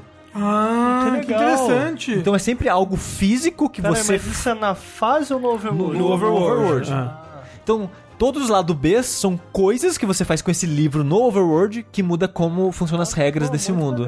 Bacana a ideia. e E, aí, tem- e você lembra, né, que eu, quando anunciou o jogo, eu falei que eu vi uma, ele na, na Treehouse falando sobre Aham. ele? A ideia da fase final dele eu acho bem interessante É, então. Sim, sim. Isso é uma parada que eu, eu- no começo, eu, eu fiquei até surpreso que eu não, eu não tinha visto falar nada sobre esse jogo antes. E o nome dele é Yooka-Laylee and the Impossible Lair, né? E, e o covil impossível, digamos assim. Que é o covil do vilão, né? Que é esse, esse sujeito abelha, que é onde você começa o jogo, né? Você começa é, progredindo lá e você tem uma boss battle contra ele e tal. E você pode ir seguindo. Só que, eventualmente, quando você morre, você sai desse mundo e o seu bichinho, a abelha lá de tutorial, que tá te ajudando, a princesa, a rainha, sei lá, ela te fala, olha, você ainda, né, não tá preparado pra enfrentar esse esse lair aí, esse, essa, essa fase. E aí você vai pras outras, supostamente pra você ficar mais habilidoso, mais poderoso pra poder voltar a enfrentar. Então, tipo, Tem uma lógicazinha na, na história, né? Que esse cara ele tá controlando a mente das abelhas. Aí cada uma dessas fases tem uma abelha aprisionada por ele. Isso. E você tá liberando essas abelhas porque elas vão servir de escudo pra você. Então, o jogo ele tem 48 abelhas, sendo que são 40 em fase e 8 secretas espalhadas pelo overworld. E cada uma dessas abelhas no Impossible Lair é um hit que você pode tomar sem morrer.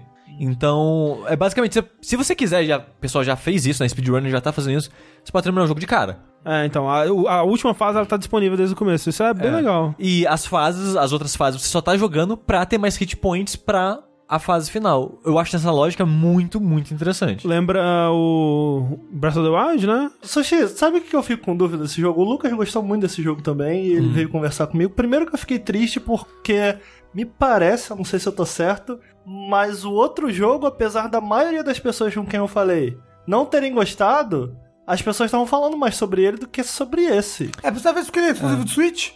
Não é exclusivo de Switch. Não? Não. Não necessariamente eles me, me, me, me engajam demais. Eu fico, cara, que, que, que apesar de, deles terem bom level design, o que mais me marca é música e chefe. Quando eu falei com o Lucas, ele não citou nenhum dos dois. ele Não tem assim, chefe, é. Não ah, tem. não tem chefe? Até onde eu joguei, de novo, eu joguei metade das fases, até onde eu joguei não tem chefe. Mas não é um problema? Talvez seja, eu nunca liguei muito pra chefe de plataforma, na real. Ah. Ele é um bom respiro entre as fases, mas nunca é a melhor parte do jogo pra mim. Tipo, pensa em- no Donkey Kong Country. porque Qual o chefe. Ah, o cara, o, marcante? o do barril que arrota. Chefe top. Não, Não, pô. é o de- palhaço que você joga bola de neve É, na cara é porque dele. pra mim é meio O André só pensa do ritmo. 3 ainda. Mas que os, os chefes dos três são bem únicos, assim. é, isso sim. É, me- é porque pra mim é meio sobre ritmo e tal. E isso eu ia perguntar também, não sei nem se encaixa aqui, mas eu fico meio... Então, ele tem essa quebra de ritmo com o Overworld. Em vez de você só fase, fase, fase, fase, fase, fase, Ah, ok. você faz tipo uma, duas fases, explora. Ah. Uma fase, explora. Então você nunca tá fazendo muito da mesma coisa. Você tá sempre equilibrando o Overworld com as fases. Ah, ok, isso parece bem legal. Se você é como eu, que prefere o Overworld, eu tinha o péssimo hábito de liberar as três fases, liberar o lado B das três fases, depois que já aprendi que tinha isso e tal, aprendi melhor a, a lógica do jogo, e depois eu ia jogar todas as fases. Então eu meio que fazia o contrário do que o jogo queria. Eu acumulava os dois aspectos do jogo em vez de balancear eles. E sabe o que eu acho, Ricardo? Tipo, tem acho que tem duas coisas aí. Primeiro que quando o Yooka-Laylee foi anunciado e o pessoal tava empolgado, quando ele saiu e não foi tão bom assim, ou não recuperou o que as pessoas queriam, as pessoas, ah, então, né, não, talvez não seja esse estúdio que vai trazer o novo Banjo-Kazooie que eu queria no meu coração. E também tem o fato de que jogos estilo Banjo-Kazooie, eles são bem mais raros hoje em dia do que jogos de plataforma 2D, É né? verdade. Então não tem um, um clamor tão grande assim pra esse tipo de jogo. Por mais que o que me chamou a atenção dele é que ele evoca especificamente Donkey Kong 2D, Isso. que pra mim ainda é um dos, né, um dos melhores jogos de plataforma. Não por causa né, de ser Donkey Kong ou por causa dos gráficos né, e tal, mas porque eu gosto muito da mecânica dele, né? De, de- Sim, eu concordo. Donkey Kong Country 1, 2 e o 3, principalmente o 2 e o 3, é, do clássico pelo menos. É, eu gosto bastante deles. Um dos motivos é pelo quão gostoso é jogar. Seja você ficar planando com a Dixie ou você tentar usar a estrelinha e ir rápido pra caramba e quicar nos inimigos e pular longe. Isso dele recompensar você por arriscar e tentar usar as habilidades do jogo de maneira mais dinâmica, eu acho muito, muito legal nele. No Donkey Kong Country original. Aqui eles meio que tentam fazer isso, mas eu sinto, de novo, que o ritmo do jogo, da, da fase, meio que não ajuda tanto assim. Pra você ir quicando de coisa em coisa e tal. Mas ele tem, por exemplo, o seu ataque, se você tá parado, meio que. a- você joga com um camaleãozinho, né? Ele dá meio que uma rabadinha. Tururu. Se você tá andando, ele rola igual o, o Kong, do Donkey Kong. Aí, se você só, sei lá, deu essa roladinha no nada, é uma distância X. Se você acertar o inimigo, meio que você aumenta essa distância. Então ele tem isso, tipo de, ah, se você usar durante, sei lá, caindo na beiradinha de uma plataforma, você ganha uma- uns, uns frames a mais por pular fora da plataforma. Então você consegue um pulo mais distante com isso. Ele tem um pouco disso, mas ele nunca exige muito isso. E eu, até então, nunca sen- não senti que ele parabeniza, ele, ele incentiva muito esse tipo de, de maneira de jogar assim. Então, o maior problema pra mim é o level design, de modo geral. Hum. Porque eu sinto que ele é meio. Não é a melhor comparação do mundo. Porque Sonic tem um level design mais elaborado, né? De múltiplos caminhos e tal. Me respeita. Mas eu sinto que ele é mais um Sonic do que o Donkey Kong clássico, nesse sentido, dele ficar te travando. sabe? Você sente que você podia ter um, um ritmo melhor, mas ele ia te travando. Ah, mas eu não sei, porque eu, eu gosto de. Você, pode ver isso pelas minhas fases do Mario Maker. Eu gosto de plataforma com ritmo lentinho. Então talvez Assim, você talvez você eu goste gosto, mais. né? Pode ver, eu faço as fases tem muita coisa no Mario Soca pra pessoa ir vagarosamente pulando e passando ali. Ah, assim, eu gosto se, tipo, se o propósito do jogo ou da fase foi esse, por mim tudo bem. O que eu não gosto em Sonic, por exemplo, É é, é o ruim, né? corre para, corre para, corre para. não, Mas, o, so, é gente, que o tem Sonic que ter é- uma habilidade pra contra Não o Sonic. tenho, não existe não tenho. habilidade, você não vê as coisas, É, cara. eu não sou speedrunner de Não Sonic. vamos começar, não. Sonic é perfeito. Ai, você tá Olha. zoando, Ricardo. Olha, eu gosto de Sonic. Lembra quando, você- quando teve Ah. o Sonic Mania, eu fiquei super animado, super feliz. Mas não é bom, Ricardo. Não é bom. Ah, você começar a falar disso aí pra quê, né? Sonic e Mario aí. Vai começar isso aí só. É verdade, né? não tem, realmente não existe uma discussão aqui. Existe, né? O Sonic é muito melhor. Ah. não tem nem Não, comparação. Ricardo, a cara. quantidade de camadas, meus amigos. Que camada? Camada eu, de espero que, bosta? eu espero que o Nautilus Oh, mande não. 400 pessoas pra cá agora, que a briga vai começar. reto. O Mario você vai reto, o, o- o Sonic é igual o Titanic, ele tem vários pedaços. tem- Caralho. É, ele afundou e todo mundo morreu. É isso mesmo, ele é igual o Titanic. todos estão afundando. O nome desse podcast agora é o Sonic é o igual ao Titanic. O Sonic é perfeito. Ai, Titanic era perfeito. Não falem mal do Sonic. Até naufragar e matar milhares de pessoas. Nem Deus pode afundar o Sonic. É, enfim. Vocês Mas então- conhecer mais sobre Titanic, vocês vão apreciar Inte- o Sonic. Plata- As fases de plataforma eu não gosto tanto assim, é ok, é um jogo de plataforma ok. Se você gosta muito de plataforma, talvez você goste, que eu- jogo de plataforma não é meu gênero favorito, né? Eu jogo, eu, jo eu jogo, me divirto e tal, mas não é meu gênero favorito. Então talvez seja por isso que eu não tô gostando tanto assim das fases. Mas a parte de exploração, apesar de simples, é bem divertida. Show. Queria que o jogo fosse só aquilo. Show, Rogerinho. Yooka-Laylee and the Impossible Lair. Falando sobre jogos de animais que se metem em altas confusões, eu joguei o jogo do momento, o jogo da juventude, o jogo da criançada, Porra. que é o Untitled Goose Game, também conhecido como O Jogo do Ganso. Olha só. Isso. O Ricardo não também jogou, né? Eu jogador de zerei futebol. ele. É, você gostou, Ricardo? Eu achei perfeito. Olha aí, é o jogo do ano. Quase. É, o que assim, eu, eu vou dizer que o jogo ele se esconde por trás de uma estética é, simples e bonita, né? E ele é muito ele é visualmente muito simples e bonito, eu, eu gosto muito disso. Mas quando eu vou jogar ele, ele é muito mais jogo do que eu imaginei Caraca, inicialmente. Você copiou o meu comentário, você assistiu o Nautilus? Não assisti, desculpa. Eu falei isso com essas palavras, você tá me copiando? Plá- Desculpa. Plagia- Plágio? Tá dizendo que a jogabilidade é um, é um, é um Nautilus do plágio? Perfeito. é porque geralmente sou eu que plagio o André, mas dessa vez, olha só, peguei. Ah, o mundo dá voltas. Desculpa. Se não fosse plano. Mas é, Continua, tá mas- bonito, eu tô gostando. Tá bonito, não tá? Mas, mas é muito isso, porque, tipo, o.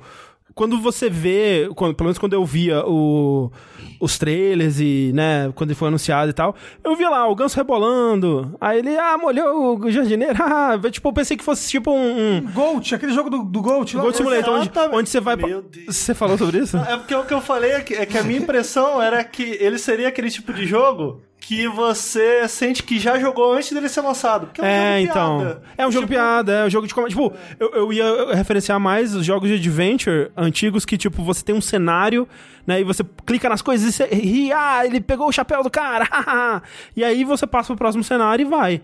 E essa eu vou já dizer que não é uma observação que eu fiz, né? Eu vi ela no podcast do Waypoint, e não sei se foi eles que criaram essa observação também, mas que o jogo do ganso, ele é Hitman, basicamente. Um Hitman com um ganso. Mas você tem que matar as pessoas? Não, então. né? A lógica. a Sabe lógica. que eu não gosto muito dessa comparação, É. cara. Eu, eu, eu consigo enxergar o sentido e eu acho que ajuda na hora do cara que tá lá do outro lado, que eu acho que tem muita gente que fica.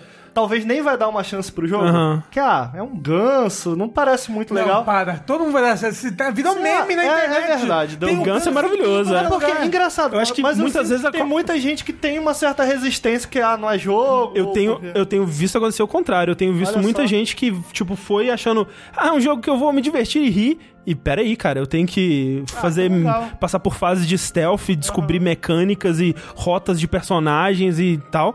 E nesse sentido que eu comparo com o Hitman, que é assim: como que é o Hitman? Você chega num lugar novo e você estuda o que, que os NPCs estão fazendo e como você pode interagir com esses NPCs pra chegar no resultado que você quer, né? Como você pode manipular o mundo, manipular o que esses NPCs estão fazendo pra chegar ao que você precisa fazer. É justo. Não? É, é só porque eu sinto assim, enquanto que o Hitman faz isso bem mais inclinado a um jogo de. Ainda que um jogo diferenciado de stealth, eu não gosto tanto porque eu acho que. Eu comentei isso também no Nautilus. Tem uma coisa que o Genova Chan que criou o Journey, Journey, aham.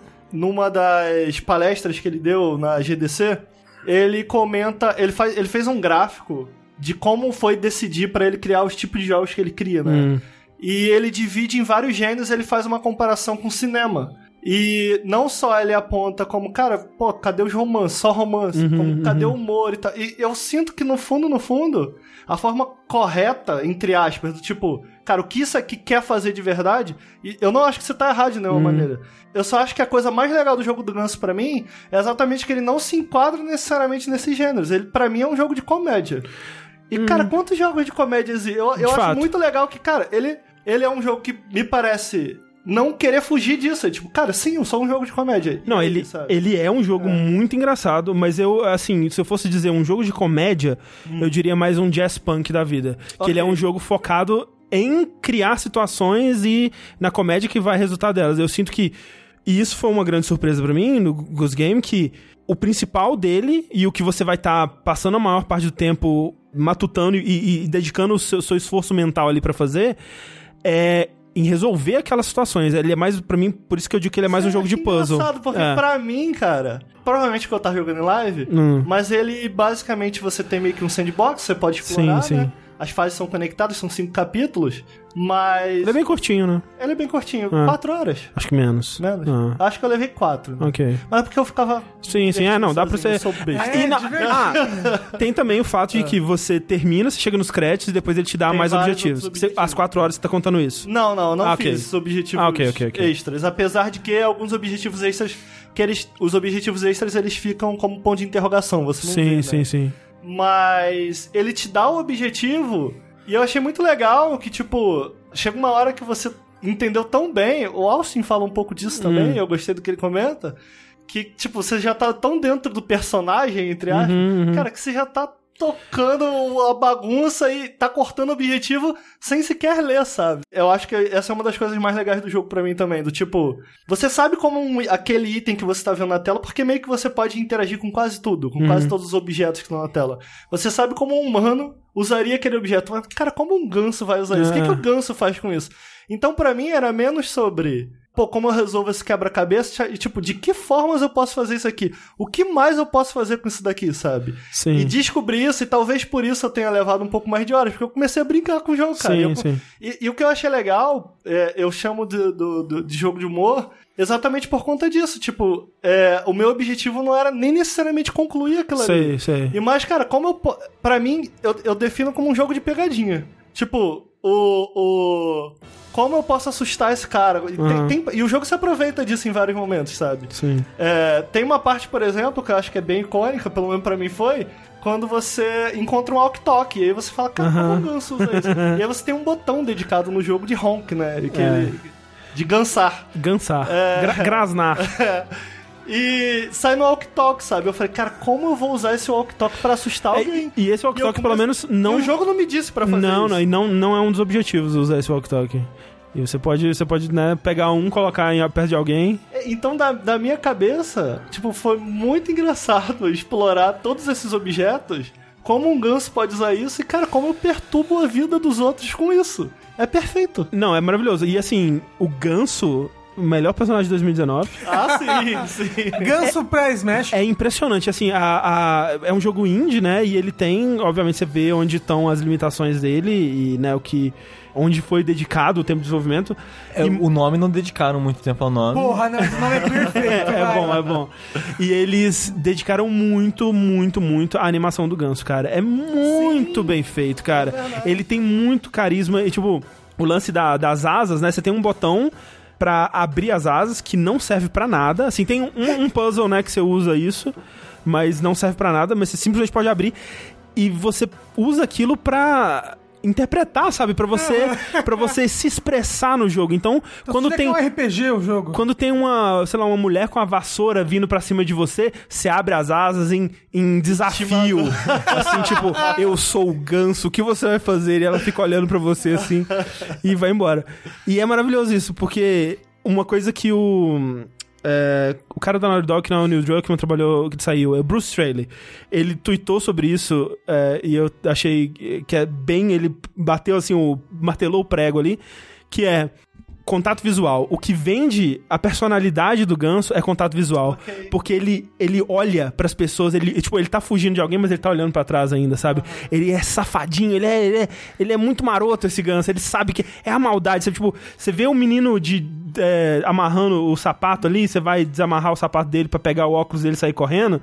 E enquanto o ganso tá indo, ele tá olhando pro menino assim, ele sabe, ó, esse menino vai sofrer na minha mão, sabe? Eu vi também, tipo, o que eu tô achando legal, eu não, não sei se a- saiu já ainda, mas o Patrick Klepek do, do Waypoint, ele tá fazendo um artigo questionando quem é o ganso, qual que é a- a- o compasso moral desse ganso, o que que ele representa, sabe?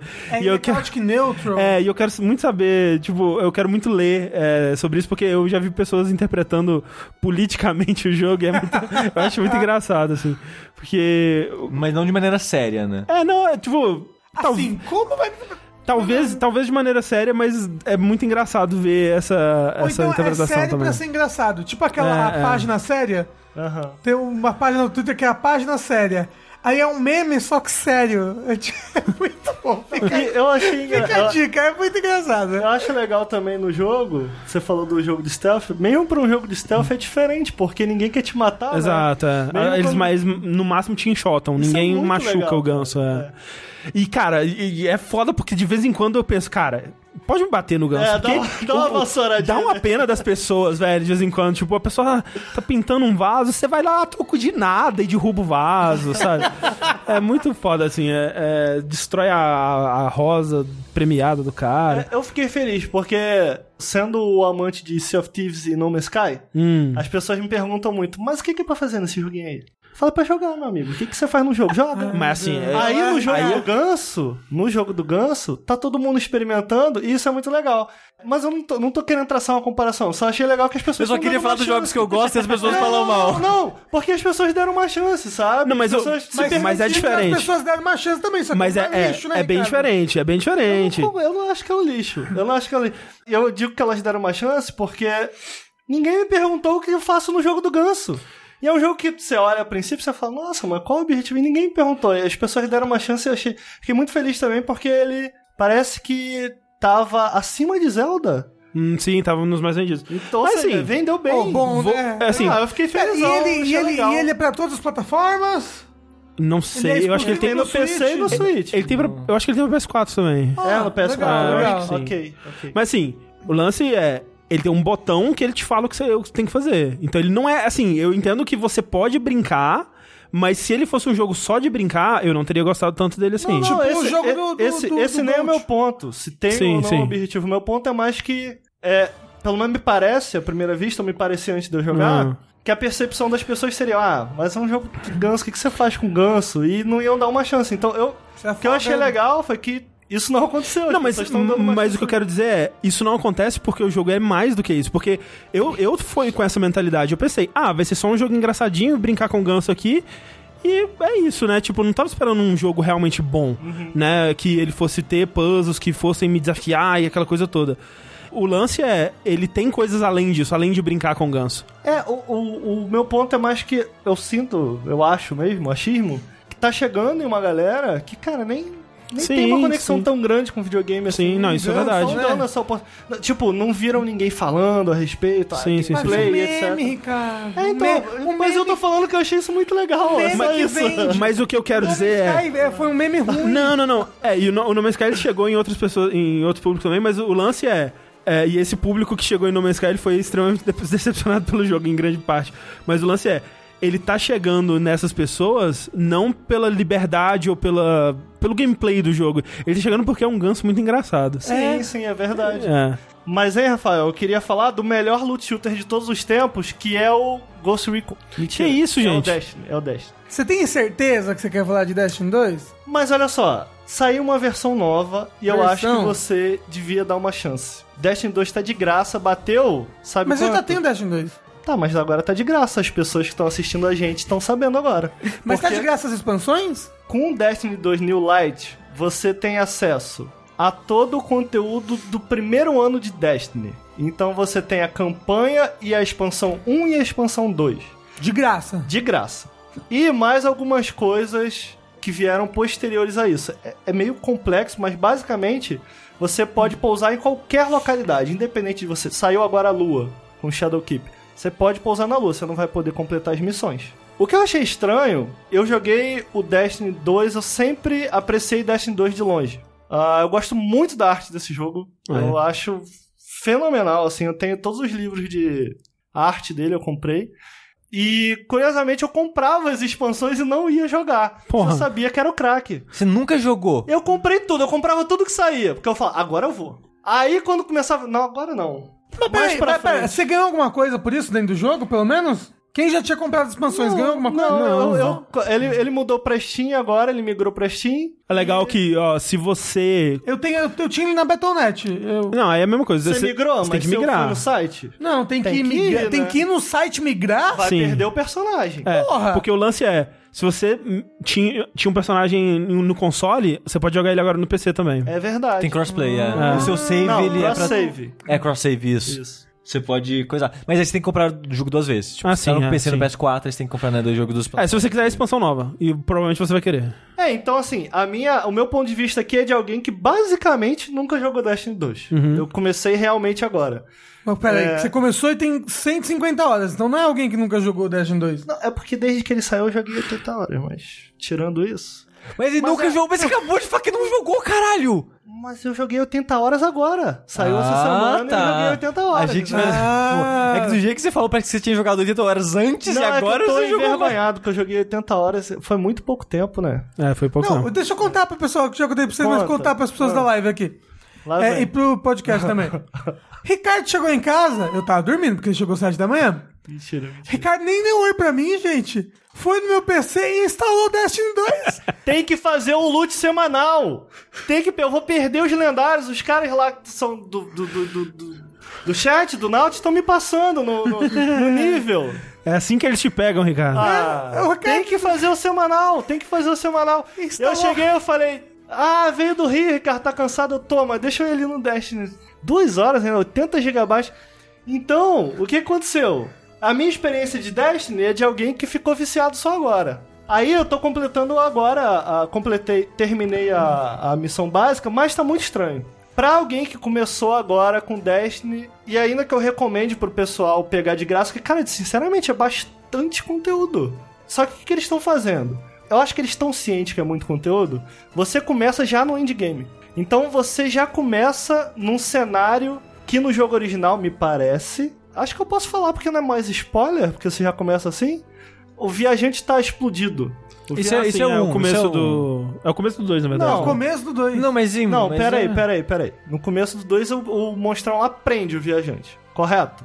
No final do 2. Você não, aí já é viajante, não é? é difícil. É porque ele já começa num cenário final do 2. Pós-final do 2. Ah, pera, mas peraí, se eu comprar o jogo agora e começar Primeiro a jogar login, agora... final do jogo. É isso. Mas Você aí não- não mas tem fazenda joga mais. a campanha? Não, tem. Vamos lá. O que, que acontece? Agora, pra você acessar esse conteúdo, ele tem o modo Legacy. E aí você tem que ir conversar com uma personagem que ela fala assim: Ah, eu lembro dessa época aí, vou te contar como foi. Aí você joga o jogo aí base. você entra na campanha. É muito estranho, porque eu, eu, eu tô com medo de dar spoiler, eu não vou usar nomes, mas tem um personagem que morre, acho que. Sim, todo Sim, mundo sabe todo mundo sabe, é. Sem DLC mundo depois. É. tipo, o Cade você nunca vê ele em lugar nenhum, mesmo na chácara jogando a campanha, porque ele já morreu. E aí, ele, e Mas não tá- só mas isso. passada a campanha. É muito estranho, isso ficou muito estranho. Primeiro, não fica claro.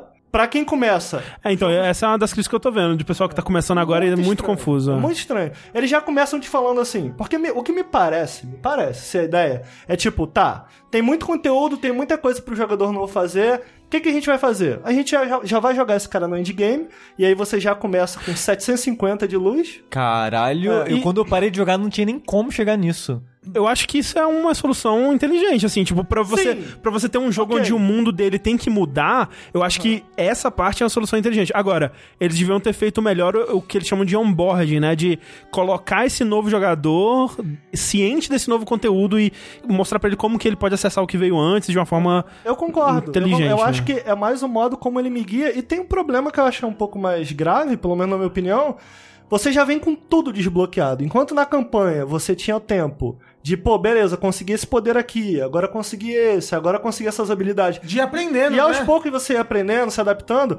Isso eu achei bizarro, porque eu joguei um pouco Destiny 2 na época e não tem mais as missões, por exemplo, que você tinha de conseguir o seu poder. Que tinha até pedaços de história. Eles simplesmente cortaram isso. Sim, Poxa, aquele- aquela introdução é, é- Não, não só essa, como do, tipo, durante a campanha você encontrava mais vezes com o viajante, Ah, tá. aí você desbloqueava outro poder. E ele contava um pouco da história da casa, história do poder, como. É, é que são meio que subclasses, né? Isso, isso, a história das subclasses. Você se jogar a campanha, não tem mais essas partes. Já começa com todos liberados. Não tem mais. A- as sidequests também já vêm todas as- abertas. Então é meio que. Eu achei Mas confuso. você tem aquele começo, pelo menos, da história, né?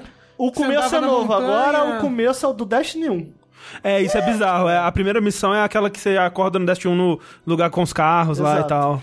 É, é em menor escala. É, calma, é isso aí. calma, calma. É em menor escala. Eles. Sabe aquele início do Destiny 1? Sei, na, na- no ferro Você velho, come- sei lá. Aí você sai na Rússia, se eu bem me lembro. É. algo assim. Não tem aquele mapa inteiro, mas tem um pedaço dele. Lembra que você enfrentava aquele bicho de várias pernas? Eu não sei o nome daquilo. Aranha. É uma aranha que Isso, dava tipo um tanque-aranha, um tanque-aranha. e ela- Isso, um tanque-aranha.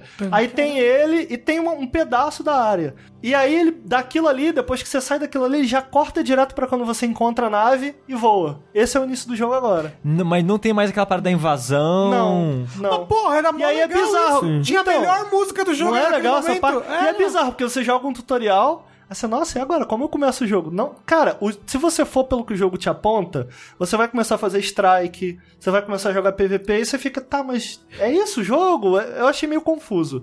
Então, ao mesmo tempo que tem muita conteúdo, eles claramente não estão tão interessados Eles que tão- você joga single player. Eles É. querem que você vá participar do endgame. E de É modo geral, eles estão focados na comunidade mais fiel, assim, tipo. Exatamente. Eles, eles querem que novos jogadores venham, mas eles querem que se o jogador novo vier, ele que faça o trabalho aí pra entender o que tá acontecendo.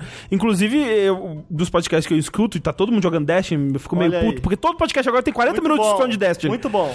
Eles falam assim, cara, vai no YouTube, assiste esse vídeo de 40 minutos aqui da lore, e aí você vai saber tudo o que aconteceu e foca nesse tipo de missão aqui, nesse tipo daqui, e segue por aí. Mas vocês, gost... vocês jogaram? Vocês gostam da campanha? Eu gosto da campanha. Mas eu, Não. eu, eu, eu gostei da campanha quando eu joguei. Eu joguei pouquíssimo pós-game, porque eu achei que o jogo me deixou muito perdido no pós-game. Eu não, Então, aí eu não a- sabia pra onde ir. traz um problema pra campanha. Como você já começa no, no 750 de poder, é muito fácil, mas assim, é passeio, sai correndo, dando tiro, e não tem mais level, né? Então você, aquela. Aquela eu entendo, você não tem mais a progressão, mas eu, eu meio que sinto falta do tipo da progressão lenta, de você começar no item Ah, branco. sim. Você já começa no roxo no lendário, é, é estranho, assim.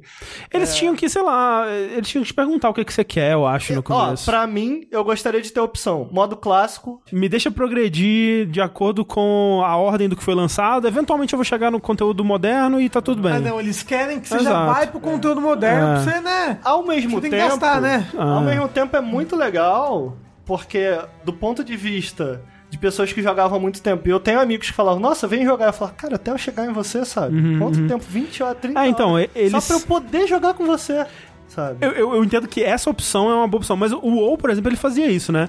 Ele te dava a opção de criar um personagem que já iria, sei lá, tá na época que eu joguei era, ah, você vai criar, ele já vai estar no level 40. Ou então você pode criar um personagem level 1 e, e ir seguindo, sabe?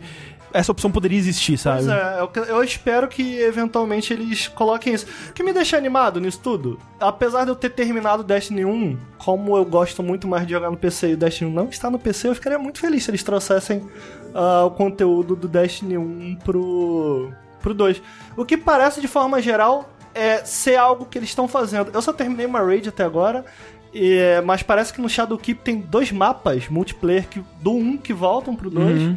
Você tem também esse mapa do 1, que agora é o começo do 2, Uhum. basicamente. Parece que semana que vem vai vir um chefe do 1 como um evento Isso, semanal. Isso, então me parece que eles estão indo um pouco nessa direção. E a Lua, né? A Lua Sim. é basicamente o cenário de Shadowkeep. É bem parecido com a original, só que passou por algumas transformações. É... Uma coisa que eu ouvi dizer do, do pessoal é que tem vários tipos de missões, né? Eu não vou saber dizer qual. Aham. Em algum desses tipos de missões, eles estão implementando mais. Porque o, o que tinha nas raids era uma coisa meio puzzle, né? De, de- Sim. você tinha que descobrir o que você tinha que fazer pra avançar até. Eles estão implementando um pouco disso fora das raids também. Isso, da experiência fora. Não é a mesma coisa. Eu Uhum. não sei se vocês completaram uma raid, eu nunca tinha completado uma raid na minha vida. Não, nem cheguei a ter De level pra isso. Não, de jogos. Aham. Ponto. Quer dizer, eu fiz do. Não conta, vocês vão ficar me zoando só porque eu joguei 80 horas de Anthem. Você fez a raid do Anthem? Aquela... Olha só, em minha defesa, o, robôzinho- ruim, né, o Ricardo? robozinho do Anthem é muito bonito. Eu não falei que eu gostei do jogo. Ah, entendi. Só que o robô do Anthem é muito bonito. O importante nesses jogos é ser bonito. É isso aí, é bonito. Eu jogo. Dark Souls porque eu sou bonito no jogo. Tá aí. O, o Anthem era O bonito. ganso é muito bonito mesmo. E aí, o Anthem me deixava ser bonito e eu não queria abrir mão. Mas aí, eu, uma hora, eu percebi que eu tava cometendo um erro. Ah, que bom, né? Ah, então tá bom. Nunca é tarde. Mas olha só, tendo jogado a primeira Raid de Destiny, eu não sei se eu gosto muito disso aí não, hein? Eu É. não sei. Vocês já jogaram? Nunca jogaram, né? Não, eu já assisti jogando. É porque assim, eu comecei, eu não sabia o que esperar, né? Então eu juntei uma galera, inclusive entra no meu clã do Destiny. KKK, eu tô procurando amigos. Ó, aí eu juntei pessoas pra jogar. Aí tá, aí a gente chegava no lugar, cara, não tem comunicação nenhuma do que é pra você fazer. Nada. E é complexo.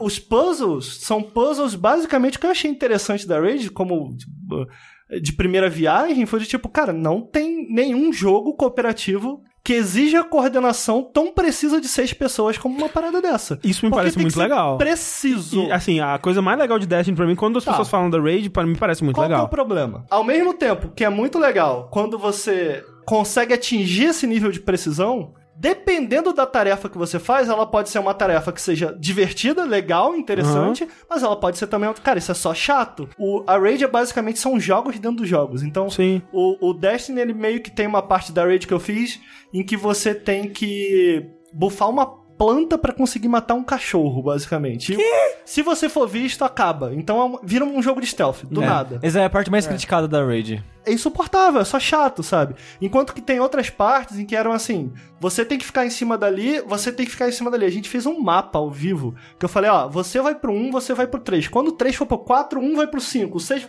sabe? E aí, essa coisa de, ó. Se alguma coisa der errado, nos últimos 10 segundos, que a gente tem tempo pra ficar vivo em cima do negócio, nos últimos 10 segundos acaba quanto tempo que você tem. Então essa coisa do- do- de alguém tá me avisando, Ricardo, tenho 10 segundos. Tá, em que número você tá? E o número a gente fez. Aham. Tô no número 5. Cara, vou aí te salvar. Isso me Tá. parece muito legal.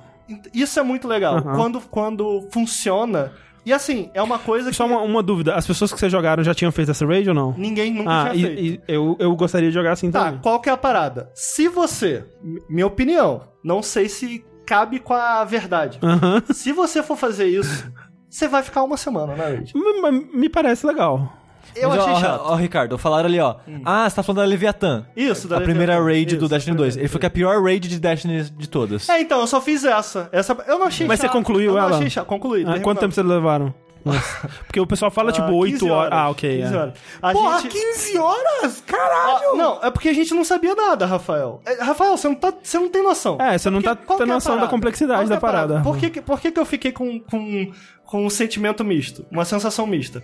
Porque enquanto que você espera que o game designer ele te comunique alguma coisa, essas raids, a ideia delas é ser um desafio em A comunidade. comunidade. É. Então, assim, não tem nenhuma dica. Enquanto eu acho isso muito legal, que sai uma raid e a comunidade inteira tem que descobrir isso, é o que é muito diferente. é.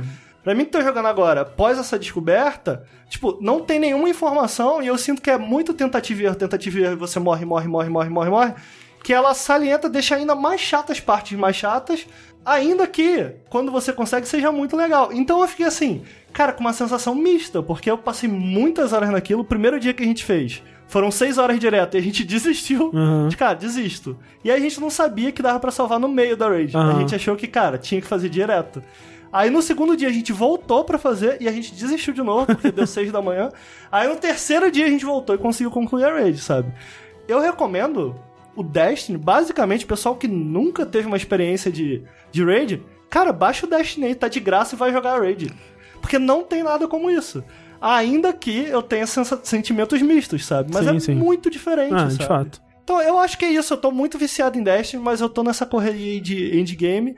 E eu acho que a coisa mais interessante que eu tirei do Destiny foi essa raid, assim, porque é essa coisa de. Cara, precisão. Não tem como não fazer com microfone. É, claro, Então, sim. todo mundo tem que ter um microfone. E essa coisa de seis pessoas estarem perfeitamente conectadas é, no que tem que fazer, sabe? Nas tarefas, é muito interessante. Ricardo, assim. quem tem seis amigos hoje em dia pra fazer isso? Para. Então, entrem no meu, no meu clã do Nautilus. A pergunta que eu quero fazer é: Sushi vai voltar pra Destiny? Vamos, Sushi. Não, porque Por quê? tá uma zona essa porra. Você não... Mas por quê? Se o jogo não tem essa opção de eu fazer a progressão do começo ao fim, eu não quero jogar. Ponto. Final. Acabou. Tá, mas por que que você não quer? Porque eu queria a experiência de ter tudo na ordem certa. Eu não quero chegar lá Mas e já teve, jogar já um ba... teve, Sushi. Não. Vamos jogar com a não, gente, não. Fazer uma raidzinha. Não, isso tá, ma- tá zona demais a maneira que Destiny tá agora. Só jogaria se começasse num 3, tipo, do zero. É. Mas eles Tá. nunca vão fazer isso. Não, é, o parece 3 que não vai rolar. Não, vai eles, rolar eles só vão construir em cima do 2 até virar um inferno. É, porque... Ah, como todo jogo online, então, né? É, mano. Eu vou mudar de inimigo. Eu vou, eu vou, vou- vai virar o Sushi o meu inimigo. Porque toda vez que eu falo com o Sushi, vamos jogar. Ah, não, mas a platina. Ah, Sushi, esquece isso, Sushi. Vamos jogar no PC. Mas a pode. Ah, não. tá falando, Aí agora a gente tem a oportunidade, olha só. Os desenvolvedores pensaram na gente, fizeram a gente pra gente começar E, a ah, e eu não quero jogar no PC, tá? Ah, não, você jogava no console? É. E continuarei. Ah, Se eu fosse não. voltar, eu voltaria pro O console. tirinho no, no PC é perfeito. É maravilhoso. Eu não mesmo. gosto de jogar Não é teclado do mouse. perfeito? É o maravilhoso. André falou que é. É um problema seu, ué. Foda-se a opinião de vocês dois. Tá vendo? Eu vou mudar de inimigo. É, não, o sushi só liga pra minha opinião. Só. Caraca! Sushi toda vez. Ah, queria alguém pra jogar. Vamos, Sushi? E tá, mas o PS4. Não, o PC. Não, não quero. Eu tenho no PC, mas não quero. Mas por que, Sushi? A platina. Raiva. Meu coração tá puro ódio. É justo. Eu não jogo no PC, desculpa. Eu tava, eu tava no banheiro fazendo xixi pensando no sushi. Ah, que raiva! Ai, ai. Falando sobre ódio e sentimentos reprimidos e vingança, vamos falar sobre. Anime. Olha só. Não. Ah, Vamos falar sobre o jogo do John Wick. Pra quem não sabe, esse jogo do John Wick, ele não é baseado em nenhum dos filmes, ele é uma prequel, né? Ele é uma história que acontece antes do John Wick, né, aposentar, casar, aquela coisa toda. E foi desenvolvido pelo Beatle Games, né, que é o estúdio do Mike Beatle, que é o cara que fez Thomas Was Alone, que fez Vol eh, Volume. E mais recentemente ele tem feito aqueles jogos eh, narrativos, né? O, o eh, Subsurface Circular e Quarantine, subs, alguma coisa assim. Quarantine, Quarantine Circular, Circular, isso. Que são dois jogos muito bons, gosto bastante dos dois. Volume, nem tanto. Na verdade, o Volume eu acho bem ruim. E o, né, Thomas Alone é top. Ou pelo menos era na época, eu não rejoguei tem uns, sei lá, 20 anos. muitos anos. Sabe, demora... Nossa, faz É, tempo que faz tempo. É. É, o pessoal do, do John Wick, né? Eu não lembro qual estúdio agora, não sei se é Warner ou o que quer que seja. Chegou pra ele, né? Pra, pra oferecendo a- a- essa ideia de um jogo, né? Porque é algo que não se faz muito mais hoje em dia, né? Não tem tanto quanto se tinha antigamente. Quando tem hoje em dia é mais jogo de celular, né? Um jogo, um jogo free to play, assim, que eles têm muito mais aquela cara de jogo de propaganda do que alguém que realmente tentou fazer um jogo baseado numa franquia de filme, por exemplo. E é interessante porque quando você para pra pensar em um histórico aí de jogos baseados em filmes, se eu for voltar lá pra época do Super Nintendo, por exemplo, é, Star Wars, ah, vamos fazer um jogo de plataforma. Ah, Robocop. Ah, vamos fazer um jogo de plataforma. ah, né? Porque só tinha plataforma, né? Ah, vamos, é, vamos, sei lá, Nintendo. É, Jurassic Park. Jurassic Park. Ah, vamos, Vamos fazer um jogo, de plataforma. plataforma. Aladdin, ah, vamos fazer um jogo de plataforma. Aladdin até faz um pouco de sentido. É. Mas eu acho que se o jogo do John Wick fosse feito na pegada da adaptação de filme genérica só pra vender, né, e lançar junto do filme, atualmente ele seria o quê? Um FPS, talvez um jogo de tiro em terceira pessoa. O que o Mike Beatle e o seu estúdio fizeram, eu achei muito inteligente, muito interessante, que é vamos transformar John Wick num jogo tático. Porque quando você vê uma luta do John Wick, é- o que é legal da coreografia das lutas do John Wick é que ele tá o tempo todo tomando decisões. É tipo, é, obviamente foi coreo- coreografado, mas é pra te dar aquela impressão de que. Ok, com essa faca eu vou tirar e jogar no outro que tá vindo pra me atirar ali. Aí o cara que eu isso aqui não morreu, então eu vou dar um mata-leão nele. Com a minha perna que tá livre, eu vou chutar o outro e, sei lá, sabe? Ele tá constantemente tomando decisões estratégicas pra lidar com uma multidão de inimigos e é por isso que é tão divertido de assistir as lutas do filme. Vocês gostam de John Wick? É muito bom. Eu ah, bastante. não vi o 3 Vocês ainda. viram três? Eu não vi o Nossa, 3. O 3 é fica meio cansativo, assim. É, Eu- a chegou- Thalissa, ela viu e não gostou, não. Chegou Eu um ponto. três arrasa. O três é- Não, Não, o melhor é um ainda. É, o melhor é um. O melhor é. é o 2, né? O melhor é um. Eu acho um. Eu, eu acho que depois de um tempo. Nossa, no John Wick 3, quando chegou no final, assim, nossa, vai ter mais uma luta? nossa, gente, tô- chega, não aguento mais. Vambora, vamos sair Tô daqui. cansado pelo moço. Não, não é nem isso, é chato, sabe? Tipo, não quero mais. Não, a pessoa tirando uma na outra. Ca- ca- chega. Já vi três horas disso, socorro. Mas enfim, esse jogo, ele tenta transformar combate de John Wick num jogo tático. Então ele é. Um, um jogo onde você só controla, um jogo tático onde você só controla o John Wick, obviamente.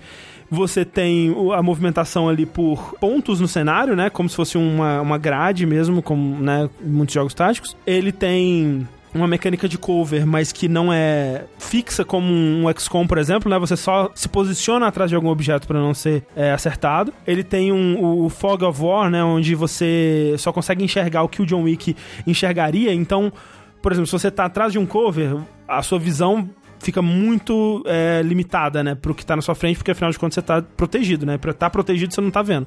E ele é por turno. Mais ou menos por turno, É né? uma mistura de tempo real com turno. É. Ai, que loucura. Eu vou, eu vou falar mais sobre isso, mas assim, visão de cima, isométrica e tudo mais. E aí, por exemplo, se você tá abaixado, que aumenta a sua precisão na hora de atirar, por exemplo, você também diminui um pouco da sua visão, né? Que você tem uma visão menos ampla do, do campo de batalha e tudo mais. E o John Wick, ele tem alguns movimentos, né, algumas possibilidades de ataque, de ações, que são até bem poucos, né, se comparado com a complexidade de jogos táticos, onde você tem múltiplas unidades e cada uma com habilidades e você vai desbloqueando mais e tal. Uma coisa que o Mike Beatle disse em entrevistas é que, primeiro, tem algumas coisas que eles não vão tocar nelas, porque elas são especiais. Então, se, se você fizer o John Wick interagindo com o cachorro o tempo todo tudo mais, tira um pouco do peso do, da, da existência do cachorro no- na história. E, por exemplo, não tem também o lance do, do lápis, né? Tipo, ah, o John Wick ele é muito habilidoso com lápis. Co- Como que você não pode usar um lápis nesse jogo? De novo, é porque tiraria a mística disso, né? E outra coisa que eles fizeram nesse, nesse pensamento também é o John Wick ele já é o John Wick, então ele não vai ter level up, ele não vai aprender novas habilidades ao longo do jogo, ele não vai fazer, ele já é o, o John Wick, ele já tá no Ah, topo mas assim. ele podia, sei lá, no começo ter batido a cabeça, ele esqueceu umas coisas Sim, aí. eles poderiam ter feito isso, mas eles decidiram não fazer. Se a Samus perde o poder todo no começo do jogo, Isso significa que ele tem uma- uma- um arsenal limitado e muito eficiente, né, de, de ataques. Então ele tem alguns ataques físicos, ele tem um ataque que é um ataque normal, ele tem um ataque que é, é uma, uma batida, né, que ele já dá um jiu-jitsu no cara e imo- imobiliza ele no chão ali, geralmente abate de vez, que toma mais tempo. Ele tem o que eles chamam de aparar, que é só você dar um, um karate chop no cara, bota assim, que aí você só interrompe o que ele tá fazendo, assim, é um ataque mais rápido. E aí ele tem, né, tiro, é, ele pode jogar a arma no, no inimigo, e é basicamente isso. você falando tudo isso, mas é o que o pessoal do chat falou, pra mim, acho que o jogo de John Wick perfeito ia ser um super hot, né? É, Ele é talvez. quase isso. Ele é quase isso, porque o que acontece é, você tá andando pelo cenário, e aí se um inimigo te enxerga, aparece um, um mostrador e o tempo para. E fica tudo paralisado. E ali você vai tomar a decisão do que você quer fazer. Você vai se movimentar na direção dele, você vai pegar cover, você vai agachar, você vai mirar, vai atirar nele. E sua movimentação Tá. é toda por uma gridzinha. É, Mas não tem como se mover no combate fora do grid. não. Não. E aí, lá em cima da tela, tem um medidor de turnos, né? Que É, Na verdade, é, é um tempo, basicamente, que funciona como turno, né? É. E todas as suas ações e a dos seus inimigos usam um tempo. Por exemplo, cada tile que você anda, eu não lembro o tempo exato, mas vamos dizer que são um segundo. Você anda um segundo cada vez que você anda um quadradinho das áreas. Se anda um segundo, o cara vai andar junto com você. Quando você escolhe o que você vai fazer, todo mundo age junto. Por isso que tem meio que um, um reloginho comparando a sua, o seu tempo com o do inimigo. É, então você consegue ver assim, ó, esse inimigo ele vai andar por mais 0.5 segundos e aí ele vai atirar. Nesse 0.5 segundos eu tenho que impedir ele de atirar. Então o que eu vou fazer? Eu vou jogar minha arma nele, eu vou dar um character chopper no pescoço dele. O que, que eu vou fazer? Isso é muito interessante, muito legal e tudo mais, mas entra num problema pra mim do jogo que ele acaba que nessa tentativa de ser sucinto na- nas possibilidades que ele te dá, eu acho que ele não compreende completamente as possibilidades de um combate de John Wick. E nisso eu quero dizer que, por mais que no filme do John Wick ele tenha essa coisa super eficiente de chegar na sala e já tira na cabeça, tira na cabeça, tira na cabeça todo mundo, isso é muito é refrescante até pra um filme de ação, é mais ou menos isso que você faz o jogo inteiro. E não tem muito motivo pra você fazer diferente disso. Então você viu um inimigo, atira nele. A primeira coisa que você faz é atira nele. O que você vai fazer além disso, não tenta chegar perto dele, atira nele. Porque é a forma mais eficiente de se lutar. E se você, por acaso, se encontrar numa situação onde você tá cercado por vários inimigos, você não tem muito o que fazer. Você se fudeu. Pô, sério? É, e isso pra mim é o pior, porque o John Wick, sei lá, ele pularia pro cover, ou ele pegaria objetos do cenário. Não tem como você interagir com objetos do pegar uma cenário. pessoa pra usar de escudo. Não tem como você fazer isso. Ah. Seu- No máximo você empurra, né? Você empurra uma pessoa pra outro lugar e tal, mas você não pode usar a pessoa de escudo. E nessas situações, pra mim, é que o jogo falha muito, assim, porque o combate ele é muito feito pra você lidar com uma ou no máximo duas pessoas de uma vez. E, cara, isso não é o combate de John Wick. Não é muita gente. É. Tipo, tem. Eu só joguei a primeira área do jogo, né? Que você tá seguindo, né? Umas pistas pra encontrar esse tal de Rex. E você tem, sei lá, uns 5, 6 fases até chegar num, sei lá, restaurante, um negócio assim, que é o chefão de um, de um grupo que ia te falar onde esse cara tá. Então você tá meio que. É no beco. Aí depois na rua, aí num lugar. É O caminho que você tá fazendo. Aí são várias fasezinhas, né? E eu só joguei esse primeiro conjunto de fases, que é tipo uma hora, uma hora e meia de jogo, né? Aprendendo, então eu tava jogando devagar. Aí tem uma parte que você, quando você tá indo pro lugar, você meio que tem uma rua, então você tem um restaurante, você pode entrar no restaurante e tal. E tem esse campo de visão quando ele tava falando. Aí tinha, sei lá, uns dois caras na rua, eu pensei, acho que eu vou entrar no restaurante, talvez não tenha, tenha menos pessoas. E tinha só uns cinco pessoas lá dentro. E não tem muito o que você fazer. Ou você Aí foge. fiquei, Caralho? Ah. Aí tem gente lá fora, aí eu comecei a ficar atirando, atirando, atirando, atirando, atirando, atirando, atirando, atirando. Alguém chegava perto de mim e tapa na cara, atira, É. atira, atira. Porque os inimigos têm barra de vida e uma barra de stun. E ataque melee às vezes não causa dano, mas dá stun. E quando causa dano, é tipo, é um pouquinho de dano, mas muito de stun. É, ele até te incentiva muito a fazer assim: dá um stun E atira. e atira, que é algo muito John Wick. É. Mas eu acho que isso não vai pra tudo no jogo. É, e eu. Eu tenho uns problemas assim, que eu acho o jogo feio, Ele é feio. Ele é as feio. animações não são boas. É. Então, quando você tá pensando o que você vai fazer e você faz, é meio sem graça o que acontece. Tipo, John Wick tem muito disso, né? Do espetáculo, da ação acontecendo.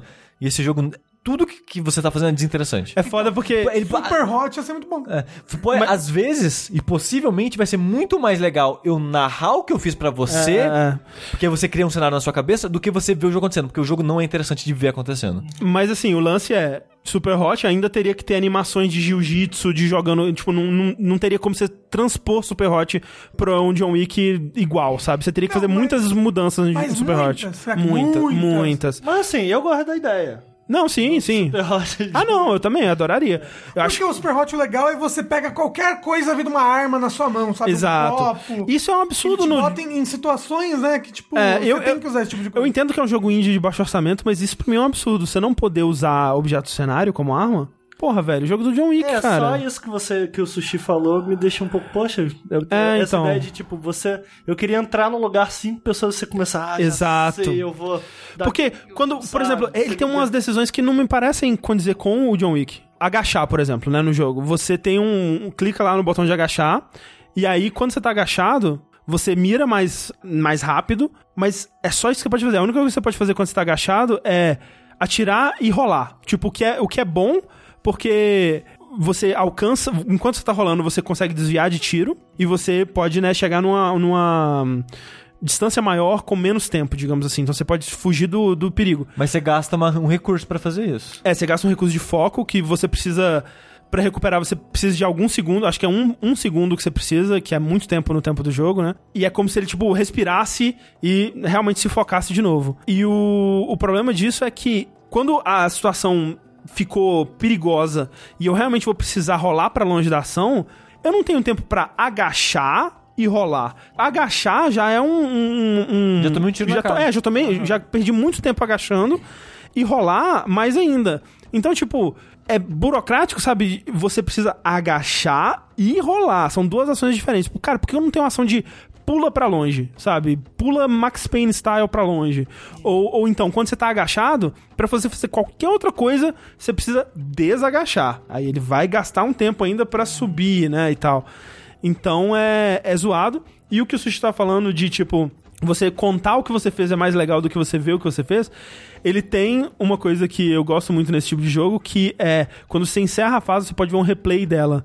E aí toca o replay do, do John Wick, né, sem as pausas, né, ele indo lá e matando todo mundo. E, velho, não faça isso, cara. Não para. é muito feio, é muito tosco. Você Não, quer, pra- você quer ver uma coisa que não parece pra você tirar a magia de que esse jogo de alguma forma pareça com John Wick? É assistir esse replay. Eu, entendo a lógica que pensaram, caralho. Não, é uma boa Você vai ideia. ver o replay, vai ser o John Wick acontecendo e tal. Não é, cara. Não. O jogo que você morre. O jogo que faz isso, né? É, sim, sim. Super Tem- Hot, por exemplo, faz. É, o Katana Zero faz isso. Sim. O John Wick você morre muito rápido no jogo. E você começa com um item de cura. E de vez em quando você acha item de cura na- pelas fases. Então quando eu tava jogando, eu tava o tempo todo com. Se eu tomar mais um tiro, eu morro. Então a maneira que eu jogava é, eu ficava escondido, aí vinha um cara, eu tapa na cara, tiro. aí, eu vi- aí eu via, tipo, o pé de uma pessoa ficava. Passa o tempo, passa o tempo, passa o tempo, passa É. o tempo, passa o tempo, passa o tempo, passa o tempo. A pessoa veio, tapa na cara, um tiro. Tipo, esse não é o John Wick. O cara escondido no canto, esperando o cara vir, tirinho. Porque eu sei que se eu aparecer ali, tem três caras depois E, dele. e sabe o que é o pior? Eu pensei, cara, eu tô jogando errado? Eu tô, eu não sei jogar esse jogo, eu sou ruim. Eu fui ver a porra do desenvolvedor jogando, ele jogava pior do que eu. Nossa. Então aí eu pensei, realmente não é um bom O jogo. cara É, e eu- foi até engraçado que o, o André tava ontem perguntando: ah, o que vocês vão falar e tal? Vou falar disso, disso, aquilo. O André, ah, tem- um John Wick, né? Aí eu lembrei: caralho, eu tinha jogado esse jogo. Né. Porque a gente já recebeu sei lá, umas duas semanas. E eu joguei, sei lá, o primeiro mundo e falei: é. E, e não quis jogar mais. Eu É. tinha até esquecido que eu tinha jogado. Já apagou da memória dele. Eu joguei uns quatro, assim, e eu tô bem de boa, viu? Ah, eu fiquei triste. uns quatro agora. mundinhos, Eu- eu- Quatro mundinhos. É porque eu- pelo, quando você começou, eu falei, olha aí, acho que vai ser legal. Boa ideia. A ideia é legal. Não, a ideia é uma, ótima, eu acho ótima. É muito inteligente transformar John Wick num jogo tático, mas a execução pra mim não, não foi. É, é. nem, nem toda ideia, né? Ah. Nem todo. Sabe uma ideia aí que deu Ai, meu certo? Deus. Olha Ai. só. Queria, né, Sushi? Porra, animes. Não, Dark Souls. Ah, é verdade. É uma ideia que deu certo. Deu tão certo Que o moço tá aqui na BGS. que 10 anos depois ainda tem gente chupinhando, na cara dura, roubando até a animação dos inimigos, áreas, ideias de chefe, ideias de tudo. Mas peraí, Sushi, eu quero saber de uma coisa. Você estava errado sobre esse jogo aí? Não. Ok. Ah, não, você tava, que ele apareceu na E3. Ah, não, sim, de fato. Ah, ok. É, ele apareceu na E3, mas. Qual o erro? Code Vein, o jogo Dark Souls com vampiro. E Não, anime? Dark Souls anime. com anime, né? É. Porque, meu Deus do céu, tudo que tem de errado em anime, eles condensaram e botaram nesse jogo. E, e isso é que eu menos gosto nele, mas eu vou chegar lá. Não vou começar pela pior parte. Eu devesse, talvez. Deveria. Talvez eu porque devesse aí começar você pela pior parte. No, no alto, entendeu? Vai. Então, olha, gente, Code Vein foi financiado, né, e publicado pela Namco Bandai. Desenvolvido pela Namco Bandai. Pela Namco Bandai É, mesmo? é. Uhum. É, é porque assim, o diretor e o produtor são os caras por trás do God Eater 1 e 2. God Eater é meio que o Monster Hunter da Namco. Sim. É, na minha cabeça, o God Eater não tinha sido feito pela Namco em si, mas por um outro estúdio, mas financiado pela Namco. Não sei. De qualquer forma, ele é dirigido pelo diretor do God Eater, produzido pelo produtor do God Eater, design de personagens e monstros do pessoal do God Eater, e é horrível. Esse jogo é horrível. De feio. É muito feio, muito. Ah, achei que ele era Ah, ruim. Eu achei que ele é feio. Nossa, é mas feio é... demais, é feio demais. Pô, os é personagens são bonitinhos. Não, então, é que os personagens, todos, quase todos foram feitos no... No, No cria- anime Punheta Simulator. Eu É, achei no- no- estiloso, no- eles no- usam uma jaqueta que não cai. Não, ele é, é. Todos os personagens são feitos no criador de personagens ali, sabe? Então, tipo, é foda que você tá com o seu cabelinho. Pô, esse cabelo é legal pra caramba. Aí chega o, o personagem que vai te seguir, que é tipo um dos principais do jogo, que é o Luiz, ele tem o mesmo cabelo que você. Olha Aí só. você fica, caralho, eu peguei esse cabelo aqui bonito, você tá me copiando. Mas eu, assim, dito isso que o Rafa criticou, eu acho legal os, os jogos que usam o próprio criador de personagem pra criar os NPCs. Nem Eu- sempre, né? O Mass Effect, coitado. É, eu não gosto disso não. Eu, Eu, acho eu, eu gosto. Quando o negócio funciona, Ah, não. eu gosto. Porque criador de personagem sempre vai ser meio genérico, né? Não tem como você fazer um design super original e Então, fazer isso num criador de personagens. esse criador de personagens acho que é a melhor coisa do jogo. O criador de personagem é muito bom. É assim, é, Tipo, a- ele é muito livre, dá pra você fazer é muita assustador. coisa. É.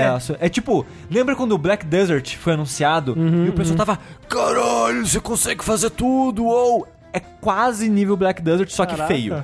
Só que é anime. Ah, não é feio o boneco, Sushi, é bonitinho. Tecnicamente é feio. Tem um estilo. o shaderzinho não é muito Ah, mas foda-se. Não, isso foda-se. Se, se o design for legal, foda-se. Assim, o técnico. design é um anime, animizão, sabe? Exagerado, É feito pra caramba. o menor peito que você pode fazer na personagem feminina. Tô jogando com a personagem feminina que eu criei a Thalissa. Ah. Na verdade, a gente criou junto, né? Eu tive a jogo dela, a gente ficou umas duas horas, porque você tem tanta coisa que você pode mexer que você pode ficar horas criando o mas, personagem. porra, o peito é ridículo, porque Não. você começa a personagem feminina, ela tem um peito que vai furar a tela, é 3D, assim. brrr. Aí você tem um slide de peito que você pode diminuir seu peito. Não é um slide de peito, é um slide de massa corporal. Então, se você quiser deixar a personagem com, com peito pequeno, ela vira um- uma vareta, assim, ela vai... Mas eu queria dizer que o peito pequeno desse jogo é maior que peito que qualquer pessoa humana tem. É, isso mesmo. então ela vira uma varetinha com uns peitão. É, é bizarro. Mas aí, aí ó, es- esquece que eu falei, que os personagens não foram criados usando esse, esse criador de personagem. Ah, não foi não? Parece. Porque as personagens femininas desse jogo Tem são dois ah. clichês, são dois fetiches. Ah. Ou elas têm peitos gigantescos que são maiores. Eu não falo isso exagerando, é maior que a cabeça, cada peito é maior que a cabeça. E todos os peitos têm mecânicas independentes. Ah, né? eles Então- balançam assim? Não, a, a personagem fala, ufa. É, Nesse ufa, nessas três é, letras, Ah. cada letra foi uma direção que um peito foi diferente, entendeu? Norte, sul, leste, entendeu? É absurdo. A- aí, quando a personagem não tem esses peitos que são 50 quilos cada mama, ela não tem peito nenhum, é uma tábua lisa, porque é isso que né, os animes fazem. Ou ela é uma menininha, o fetiche vai ser uma. Ela é uma menininha. Ela é uma loli. É, não tem peito nenhum, mas tá de biquíni pelada com a calça marcando a virilha. Não, não, a não. calça num shortinho. E aí ela tá com uma saia, tipo a waifu do seu jogo, que Dark Souls, né? Esse jogo copia muito Dark Souls. Dark Souls tem que ter waifu, né? Tem, tem- né? O, Tem. O, o Demon Souls tem a, a menina que não tem olho lá. Tem, tem dado até pra casar no 3. Não, mas a waifu é a pessoa que upa o seu nível, sabe? Ah, é? Todo Dark Souls menos um tem uma pessoa que upa o seu nível e é uma menina. Sim. E ela é sua waifu. Pois ah, bem, mini... ah, entendi. a, o sua waifu desse jogo é uma loli peitudaça, assim, absurdo. Quando começa o jogo, a primeira cutscene é tipo dela na sua cara, basicamente. Se acordando assim, e ela tá com os pe- e ela tá com um vestido branco completamente rasgado, e cara, como é- vários pedaços do peito saindo pra fora assim no vestido. Mas é a história, Rafael. é, é a história assim. Ela, ela foi atacada, o que, que ela pode fazer? E essa personagem. mas aí quando ela chega no lugar, ela podia botar um outro vestido. Mas não, você- ela, ela continua Mas roupa, do jogo. você sabe quanto custa um vestido? É, Caro. Você tá querendo dizer o que a mulher tem que usar, machista, kkk? Porra, cara. O engraçado dessa personagem que o Rafa tá falando, ela é a primeira coisa que aparece no jogo. O jogo começa meio que seu personagem meio que acordando assim, o que, que tá acontecendo e tal. Aí tá essa personagem de joelho te, te ajudando a levantar assim. E ela tem um meio que uma capa, né? Um, algo assim no, no ombro dela que tem E, tipo é- uns e é capa. assim. É bem bacana. Se eu tivesse um vestido normal, ia ser irado. E esses negocinhos da capa caindo sobre a frente do corpo dela, assim, tá meio que na altura, na na lateral, assim, dos peitos dela. E tá meio que tá tendo um vento no lugar. Então você vê meio que a capa balançando. E a física de peito do jogo é toda estranha. Então o peito balança junto, como se fosse um pedaço de vento, pano. é. Com. É muito engraçado. É muito engraçado. Tipo, ondula, como se fosse um pano no vento, assim. Mas, então eu odeio, odeio, odeio, odeio a estética desse jogo. Com muita força. Muito. To- Nossa, metade do chefe é uma, é uma Monster Girl sexualizada, pelada, com peito gigante. E que preguiça, velho. 2019, cara. Eu fico muito, muito, muito incomodado com isso. Porque Justo. é tipo, é só uma punheta. É. Todo o design do jogo é só uma Mas grande punheta. É o que eu falei é uma- quando eu tava vendo anime. É, sushi, anime é isso. Anime é isso. É, é pedofilia, Que isso? escravo, entendeu? Isso é Mas, anime. ó, queria deixar claro que Anime Loli é é pedofilia, tá? Sim. ok. E se você discorda, pensa bem no que você tá fazendo. É. Olha só. É porque pra justificar a punhetinha o pessoal vai muito longe, né? É, tem que ir muito longe. Sim, então o negócio do Code Vein que me incomoda é que ele. Tudo nele é um fetiche, óbvio, pra um cara, pra um homem. Sim, ah, porque obviamente, né? No jogo, você tá num cenário pós-apocalíptico, você tá lá, um lugar assim que vocês são quase que uns refugiados, assim, vocês têm um, um haven, sabe? Um lugarzinho que vocês estão salvos lá. E nesse lugar tem uma sauna. Que você entra e as meninas do jogo estão nuas lá, deitadas Mas na, o na sauna. pinto tem física também ou é só o pinto? Claro que não, né? Não tem pinto. Você acha que homem anime tem pinto? Ah, eu ia gostar. É. Homem anime nem, nem pelo tem. Então, mas aí, fora essa parte da estética que eu acho que é a pior parte do jogo pra mim, Sim. de longe a pior parte do jogo, apesar de eu admirar o quão complexo e detalhado é O criador. o, criador de Uhum. personagens, o jogo em si, ele é raso, ele é bem superficial, ele é quase um Musous com Dark Mu- Souls. Caralho, eu falei. Pô, que perfeito! Que, que, Um que termo perfeito Mas eu, não, mas eu não digo isso na quantidade de inimigos que aparecem, mas do quão meio que você pode jogar meio que esquecendo que você tá jogando. Sei. Você pode jogar meio que, tipo, ele é bem mais de boa, ele é bem mais Ele, tranquilo. ele é bem mais. É, como é que fala? arcade. Forgiven. Ele é, bem mais arcadezinho nesse Sei, sentido, sei. assim. Porque se você quiser, você pode jogar sozinho, mas É? você pode sim. Ah, eu não sabia. Eu achei que era obrigado você ter um companheiro com você o tempo todo. É porque, né, uma das coisas desse jogo é. Ele quer criar essa sensação de amizade do anime, né? No anime tem muito disso né, né, da, da jornada com seus amigos e a força da amizade e tal. Tava até vendo uma entrevista com o diretor e ele falou que uma das coisas que ele queria pra esse jogo era. Ele não fala dessas palavras, mas no final das contas era isso. Ele queria fazer um Souls com mais história, então ele tem muita cutscene, ele tem muita, muita cutscene. O Rafa teve um dia que o Rafa chegou para, sei lá, gravar linha quente, alguma coisa assim. E eu tava jogando. Aí ele ficou no quarto comigo, conversando comigo e a Thalissa. E eu tinha acabado de matar um chefe e começou a cutscene. Sem sacanagem, foi tipo uns 40 minutos Foi. de Caralho. cutscene. Cutscene. mas sem parar? era- ah, não, não, não, porque era assim, era cutscene, cutscene, cutscene, cutscene. Ah. Aí o sushi, tipo, tinha uma porta. Aí o sushi abria a porta, cutscene, cutscene, cutscene. Mas peraí. cutscene. Ah, ok, não foi Aí de o uma sushi vez. descia uma escada. Não. Foi era, seguido, Era seguido. 5 Aham. segundos de gameplay e aí Mas é cutscene. bom. Mas, mas peraí, como é é, como é que é a cutscene? É tipo, é animado, bem feito ou é tipo um personagem parado falando? Depende. Bastante personagem parado falando. Às vezes tem uma lutinha, mas animação bem rudimentar. Isso aí. A história é uma loucura. No começo eu tava, pô, eles estão tentando, velho. Sim, sim, eles, cara, sem sacanagem, eles tentaram muito. Porque é muita cutscene e cutscene é caro de fazer. Ah. Por mais que sejam simples as cutscenes que estão fazendo, não é nenhum The Last of Us, é caro. E eles têm, eles contam a historinha muito por uns flashbacks que é bonitinho o lugar. É, é, e isso- isso é são- legal. E todos os flashbacks são diferentes, porque o flashback você vai, tipo, pra um, pra um mundo paralelo escuro. Meio que um limbo, assim. É meio que um limbo, e aí você vê, tipo, pedaços da vida dessa pessoa É. no flashback. E aí você anda por um caminho de destroços ou algum lugar antigo que vai se reconstruindo conforme você vai andando. É, então- E tem várias pegadas diferentes nesses flashbacks que eles fazem. Não são, todos são diferentes um do É, outro. então vamos dar um contexto melhor, depois eu falo da parte mecânica por último. A história, o contexto desse jogo é. Teve algum cataclisma, algum evento que você só descobre no final. Eu tô, tipo, na última dungeon do jogo, só descobri agora Ah, é? Conta. qual foi esse, esse evento que aconteceu. Quando aconteceu esse evento, isso já é um leve um pouquinho de informação, tipo, de um terço do jogo, assim. Só pra dar um contexto, mas a história do jogo não é muito importante. É, essa- essas batidas, pelo menos. Pra lidar com esse evento, eles meio que descobriram um parasita, que eles chamam de BOR, que eu não sei o que essa sigla significa até agora, só sei que é, tipo, tudo um BOR Deve escrito ser em tudo maiúsculo. Blood, alguma coisa. Organism.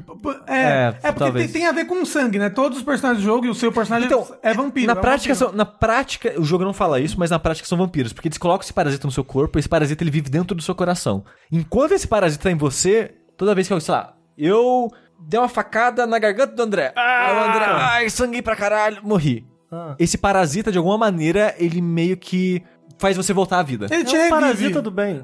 É. O parasita. Mais ou menos, né? Porque. Mas só que aí você precisa de sangue. Você para de comer. vira- Você na, na prática vira um vampiro. Para de comer e parasita também, né?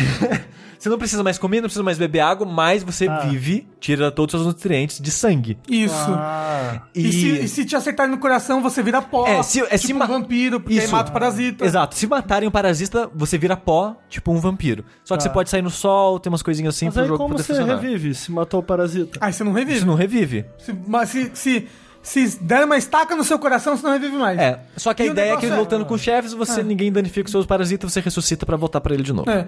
E o negócio é que, tipo, se o vampiro não toma sangue, ele fica louco. Ele É, um ele, Lost. ele, ele entra em. É, ele fica lost, tipo um frenesi, e ele vira o Hollow do Dark Souls. Isso. E ele fica meio que descerebrado, só, tipo, batendo em tudo que vê pela frente em busca de sangue descerebradamente. E alguns Tá. deles até sofrem mutações grandes quando viram Lost. Exato. E quando você vira um Remnant, que eles falam, né? É, eles- Revenant, na Revenant. verdade. E eles, e eles criaram isso pra lutar contra o cataclismo. Então eles criaram Não- esse exército de, de- Exato. Exército de vampiros, entendeu? É, mais ou Tá. menos, tipo, eles criaram vampiros, aí na- quando eles criaram os, vampir, nos os vampiros, eles criaram o que acabou sendo a rainha, que foi a vampira mais poderosa de todas. Isso. Aí depois eles pensaram, eita caralho, fodeu, agora a gente precisa lidar com a rainha. Tá. A gente lidou com esse evento original, agora a gente tem que lidar com a rainha. Tem uma guerra Contra a rainha. Contra a rainha, matam ela. E é aí que começa o jogo. Tipo, a rainha Ah. foi derrotada, o mundo tá na bosta, todo destruído, em ruínas, prédios caídos, e uns espinhos gigantes saindo do mundo. Tá tudo na bosta. Pessoal passando fome porque quase não tem mais humano. Quase toda a população de humanos do mundo foi transformada em vampiro pra lutar contra a rainha. E os que sobraram É. foram comidos pelos vampiros. É. Aí, meio que, como que esse pessoal se alimenta? Aí tem umas árvores que de tempo em tempo dão umas, tipo... Umas gotas de uma- sangue. umas- uma- tipo umas frutas de sangue. E meio que tem um sistema que tem um cara que meio que é o, um ditador, digamos assim, desse mundo. Tá. Que ele fala assim, ó, todo o sangue são meu.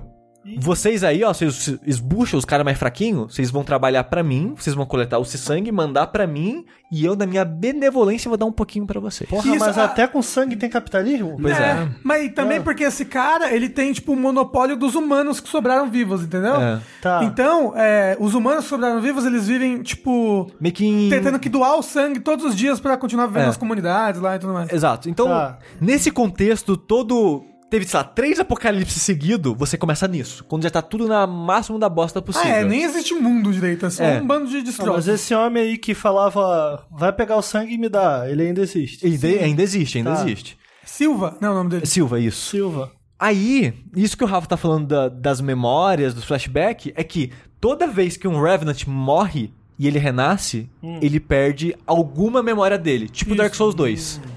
Que Dark Souls 2 também tem isso, né? Toda É. vez que você morre e renasce, você perde um pouco da sua memória. Mas é interessante isso porque quando você vira vampiro, você também perde um fragmento da sua memória. E quando você acha os fragmentos das memórias das pessoas como cristais de sangue pelo mundo, você revive a memória deles porque você é um vampiro especial que você, que eles falam que cada vampiro é meio que único. Cada um tem o seu code, seu blood code que eles falam, É. que é meio que os seus poderes, o que faz os seus poderes. Tipo, ah, o meu sangue ele me ajudou a ser mais rápido e mais forte, e eu com o tempo desenvolvi uma habilidade de fazer uma bola de fogo, digamos assim. Então essa é a sua habilidade do seu sangue, esse é o seu blood code. Você Ah, é rápido, e, você é rápido e faz fireball, digamos assim. Aham. O personagem que você joga, ele não tem um blood code por um motivo que você ainda não sabe. E por causa disso, quando você acha esses cristais de sangue de outras pessoas, você vai aprendendo o blood code deles. É e esse, né? esse conceito eu Ah, acho muito Que legal. são, é. inclusive, os blood codes são as classes do jogo. Exato. Quando- Então, uma, uma pessoa desenvolveu um blood code dela, ele era mais robusto, ele era mais tanker. É. Aí a classe de tanque, você equipa Exato. o blood code dela. Aquela pessoa, ela desenvolveu mais Legal. habilidades de soltar magia. Tipo, sai um raiozinho, bola de fogo. Quando você aprende o, o Blood Code dela, é basicamente a classe do mago, digamos assim. Aonde eu tô agora no jogo, eu tô com umas 21, 22 classes, assim. Porque meio que umas canibalizam as outras. Porque as lógicas acabam sempre meio semelhantes. Que o jogo, as armas que você tem, tipo espada de uma mão, espada de duas mãos, lança barra halberd, alabarda, e espada gigante de duas mãos, tipo martelão e espadão, e Baioneta. rifle. Rifle com uma baioneta na ponta. Aí tem classe que é baseada, tipo, ah, essa é baseada em destreza e espada de uma mão. Essa é baseada em força e espada de duas mãos. Essa é destreza e arma de duas mãos. Porque tem, tipo, ele tem meio que habilidades tipo de MMO, no sentido tem cooldown. Então, tipo, tem essa habilidade que vai ser um golpão mega forte com espada de duas mãos. Então tem a classe que vai ter isso e a destreza. Ele tem todos esses balanceamentos assim, mas com o tempo, você vai vendo que tem uma nova classe de arma de duas mãos que é mais forte que aquela que você teve no começo do jogo. As classes vão meio que se canibalizando, mas a, todas têm habilidades novas e diferentes. É, e o legal é que você- as habilidades, conforme você usa a habilidade de uma classe, você aprende lá pra sempre.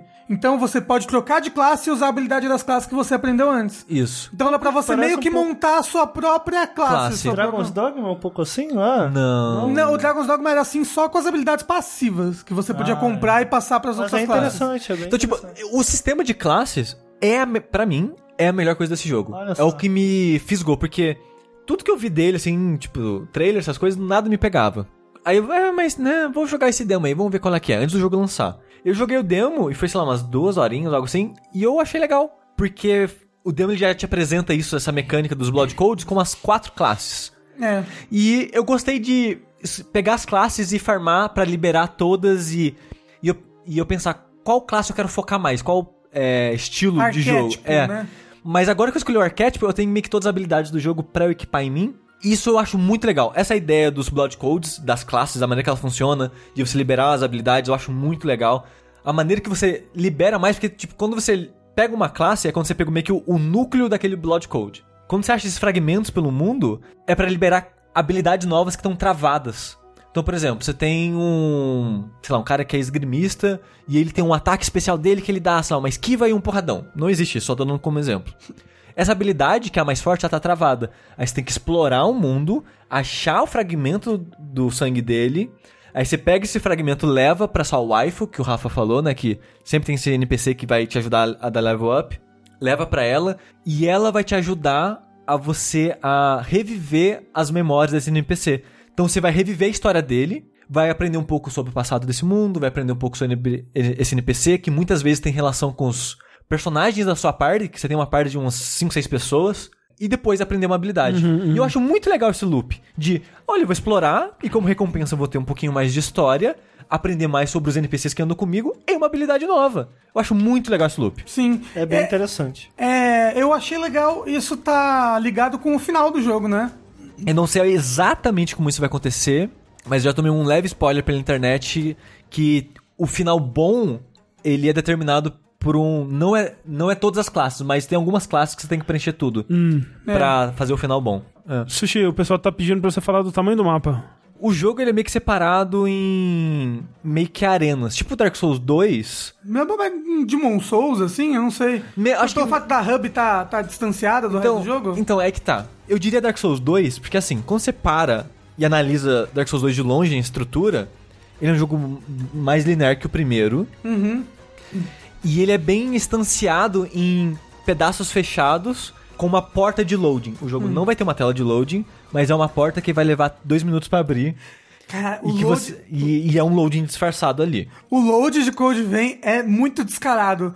Porque, tipo, é um corredor. É um corredor de dois minutos. É um corredor gigante que dá várias voltas. Não tem nada interessante. Não, o nada, jogo? não tem item, não tem nada. Não tem nada. E o jogo cai pra 10 FPS enquanto você tá nesse corredor. Ah, é? É. É, É, e é, é engraçado porque ele tem um minimap, né? O Code Vein, diferente do Dark Souls, ele tem um minimap. porque os- é muito mais labirintesco o, o É, mapa, inclusive. é, o level design dele, de modo geral, eu não acho tão bom. Ah, eu curti Talvez bastante. porque tem um mapa, ou tem um mapa porque não é tão bom assim. Fica aí o mistério.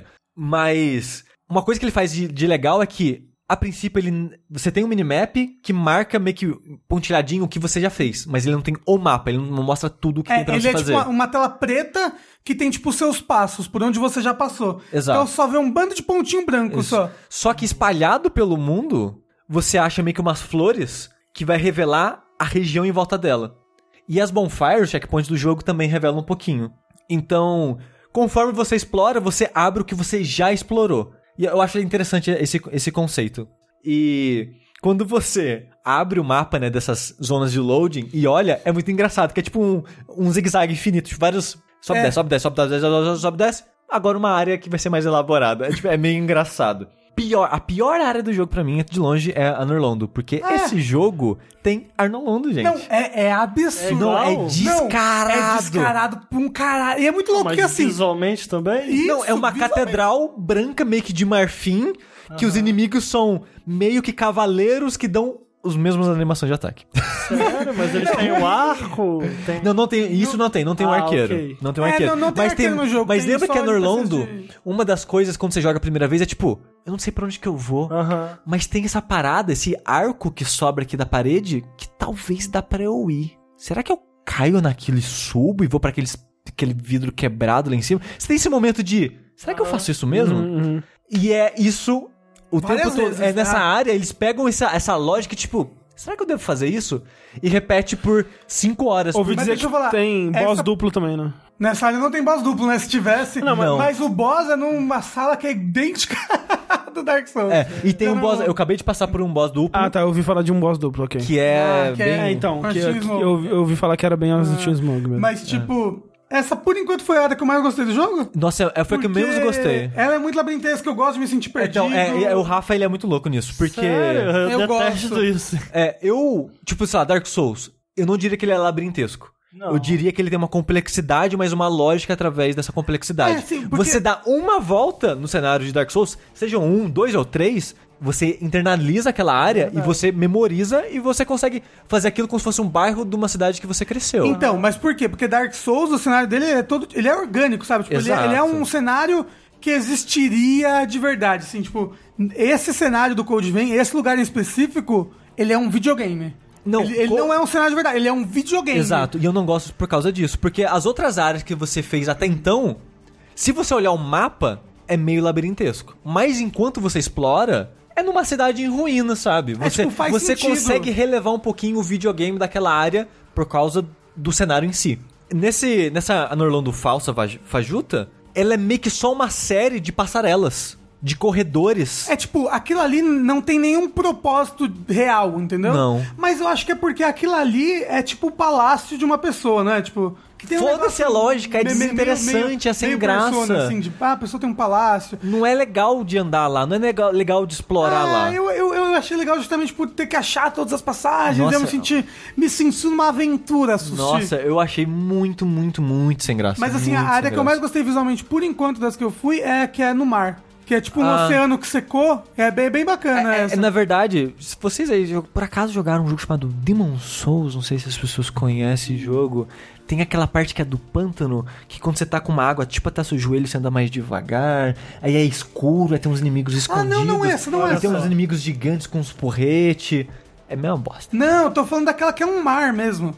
Que Ah, secou, que tem uns barcos, entendi. estão encalhados. Ah, sim, essa é a que- nossa. É a que eu mais gostei visualmente. Aquela outra é legal porque essa que você falou que é um pântano, que é o pântano de Dark Souls. Demon Souls especificamente. É, ela, ela tem. é, o legal dela é que ela é um buraco da cidade que caiu pra baixo, né? Então ela É. tem um negócio. Um negócio Você vê a cidade em cima. É. Tá, mas essa lógica de design de nível, ela é, é numa área específica ou de forma geral ele funciona assim, esse labirinto?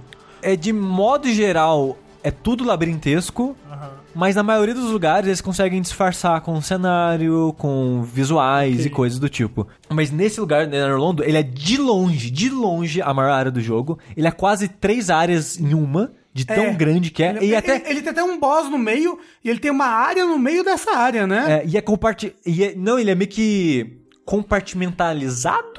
Essa é uma palavra? O que, que isso quer dizer? ele- ele é vários- ele é fosse vários- dividido em três áreas. É, tipo, faz de conta assim. Você tá explorando meio que um labirinto aqui, que você sobe num lugar, aí você cai no outro, aí você dá uma volta, aí você abre um atalho, aí você sobe uma escada, aí você cai no outro lugar, e você vai meio que num emaranhado de caminhos labirintescos, Ah, é assim. legal. Quando você termina isso, você abre uma porta para um novo caminho labirintesco.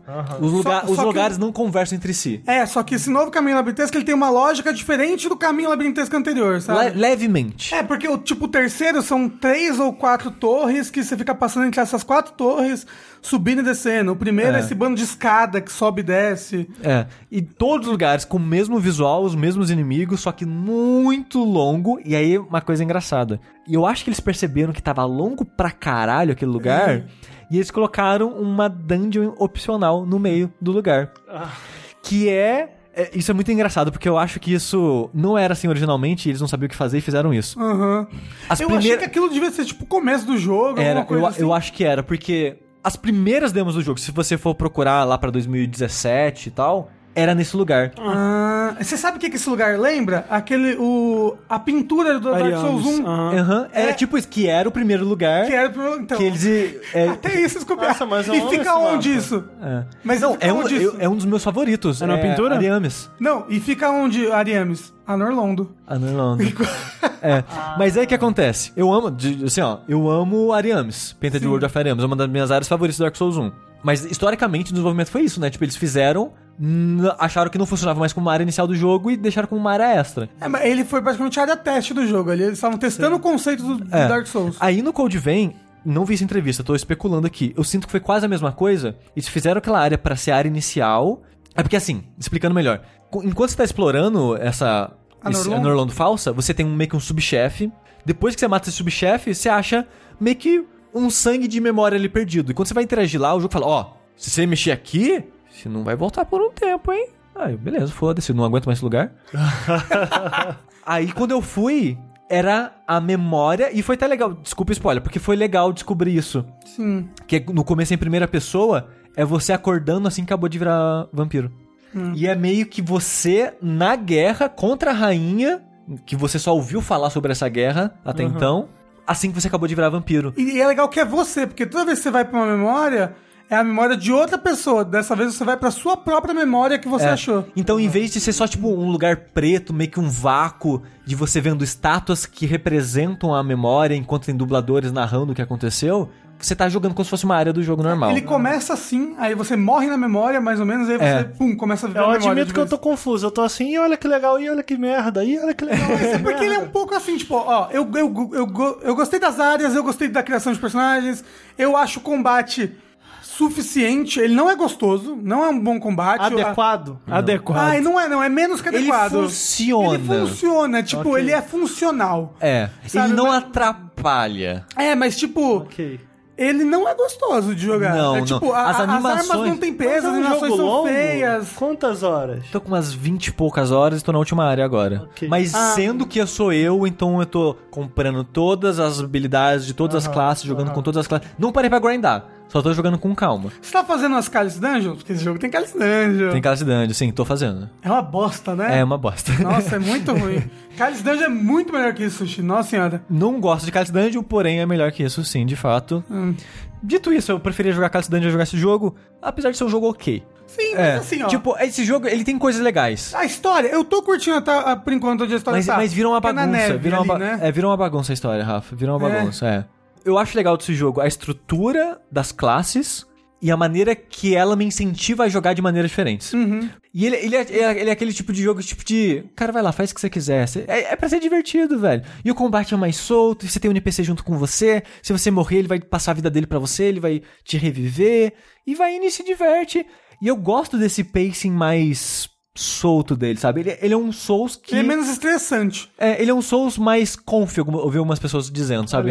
Ele é uma- um joguinho mais confortável, mais relaxante, porque eu tava falando no começo e não voltei mais, os NPCs, ele quer muito serem seus amigos. O jogo ele tem muito foco nisso. Então, na, sua, na sua base, na sua Firelink Shrine, é tipo um, um, um apartamento assim. Então você tem um. Você tem cama que você pode deitar. Aí você tem um sofazinho que você pode sentar do lado do NPC e tirar fotinha. Olha aí. Aí você pode conversar com seus NPCs e ser amigo dele. Você acha item no mundo e dá de presente pra Você achou eles. isso legal? E, e você cresce a sua amizade com eles. A sua amizade, ela é. ganha ponto, vale ponto. Você deu um item, ó. te- Pô, você Olha virou só. meu amigo, três pontos de amizade aqui. Aí você troca o ponto de amizade. Gratidão, Que nem na vida real. Você troca os pontos de amizade por, tipo, a, a arma única que ele tem. Que não é tão único assim, porque não é Tem, só é vermelho, tem só... animações diferentes. Eu comprei a arma de todo mundo e todo mundo tem uma coisinha Ah. diferente. É, Eu quero gerar essa amizade aqui e tal. Então, se você tá afim disso, cara, você tem isso pra você. Então a vibe dele é diferente. Então ele é legal nessa diferença dele. Porque se você for querendo um jogo que seja num mundo mega coeso e tal, ou que combate mais preciso e que exige que eu né, jogue direitinho, que entenda e domine um tipo de maneira de jogar. Não, esse jogo não é isso. Esse jogo é tipo, cara, vai lá, se diverte um pouquinho, conversa com os NPCs, vê essas historinhas aqui, talvez se interesse, talvez não. Se você não se interessar, só quer habilidade de boa, você pode dar skip nas memórias, se você quiser. Eu dei. Porque eu cansei. Depois que você tem, tipo, você tem oito, oito memórias pra ver. E nelas você anda devagarzinho. E aí, porra, eu vou ter que andar uns oito corredores preto agora. Ai, que cara, é skip! Oh, oh, oh. Caguei pra essa história. Ai, chorou, que triste que seu irmão morreu. É. É, então, nesses aspectos do jogo, ele é divertido. Ele é um jogo, que nem eu falando, Musous. No Souls. Porque ele é um jogo que ele vai ter um combate. Se você quiser, pode ter uma profundidade, mas se você só quiser desligar e relaxar, ele tá lá pra isso também. E- Ele tá lá pra ter uma exploração mais simples, porque ele vai ter um mapa, ele vai te guiar. Se você passou perto de um item e não viu, ele marcou no mapa. Ele tá te ajudando, sabe? Ele, ele quer gerar essa experiência mais amigável e relaxante. Ok. Então, ele, ele não é um bom Souls, mas é um bom Musous. Olha aí. Uma bela forma de terminar. Não! Ah, não acabou falar não, não negócio. acabou. Ah, Socorro. eu- eu só- Não, chega de coisa Não, vem. não rapidinho, eu queria falar, eu queria falar um Oh, negócio não. que é importante. Eu achei que... Que ele não. a- a- Ah, ele não ensina as coisas das armas. Oi, é. Caralho. não, foda-se. Só uma última nota de encerrar. A maneira que o jogo usa atributo é um lixo e mal explicado. Pronto, ponto. Não, então Mas peraí, agora- chefes não são bons, não são bons os Não. chefes. Não, os chefes são qualquer coisa. São Tá. qualquer coisa. Não, tipo, no, na, na, na Cálice Dungeon, ou ele, repete, ele sempre repete os chefes da história, ou ele bota, tipo, dois inimigos normal lá. Ah, é um chefe. Bota uma barra de vida E, grande tipo, nele, você o chefe, o chefe é um cara do tamanho de um prédio que tem um porrete do tamanho de uma ponte e ele balança aquilo como se fosse um palito de dente. mas peraí. E, e é tipo, não tem impacto, é difícil de prever, porque os, os ataques são rápidos demais, então não tem um flow gostoso o combate. Se o Sushi pode falar uma última coisa, o Rafa pode falar a coisa dele, então. também. O Vai. jogo, ele tem uma- umas mecânicas super importantes, que é usar o ataque de sugar sangue. Ele ensina isso no tutorial. É, mas ele não ensina como é que faz. Você tem que usar aquilo no meio do combo. Ele ensina. Não fala, ensina. não. Eu aprendi lá no tutorial. Eu tô aprendendo agora na área Eu que aprendi tô. no tutorial. Rafa não será prestou tá atenção. O negócio da Olha R1X. só. Eu joguei tutorial duas vezes, ele não ensina direito. Ih, jogou a carteirada. O jogo não Ah. ensina direito. Se o Rafa tivesse a carteirinha gamer dele em dia, teria É conseguido. verdade, é eu não verdade. deixava. É, e enquanto a gente vai lá para renovar as nossas carteirinhas, a gente chega no final de mais um vértice. É, visitem o twitch.tv barra nautiluslink, é, youtube.com barra nautiluslink, arroba nautiluslink no Twitter. Chega e mandem um, um beijo para esse eh, queridíssimo Ricardo. Muito obrigado por terem me chamado, é sempre um enorme prazer. Desculpa pra sua namorada que tá ali esperando 3 horas e meia de Nossa, gravação. verdade. Posso mandar uma mensagem bem rápida final pro Sushi? Por favor. Que o Sushi falou que o jogo é abertinho e é confortável. Ah, é Dash e vai lá e faz o que você quiser. No Man's Sky. Não, Você vai lá, faz o que você quiser, é confortável. Eu já joguei e descobri que eu não gostava disso aí. Mas é, agora é diferente, não, No Man's Sky hoje em dia, né? Vamos falar mais três horas sobre No Man's Sky Vamos aqui. começar aqui no Man's Sky. No Man's Sky Cast. Eu sou o André Campos. Eu sou Eduardo Sky. Eu sou um vampiro ter tudo. Eu, eu sou o Ricardo ainda. E até a próxima. Tchau, gente. Tchau. Uh, Joga no Man's Sky. não, não. Joga.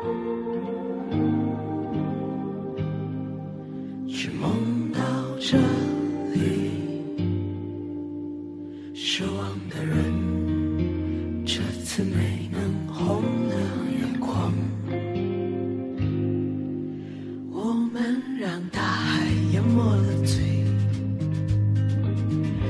受着心酸。纷乱的光线里，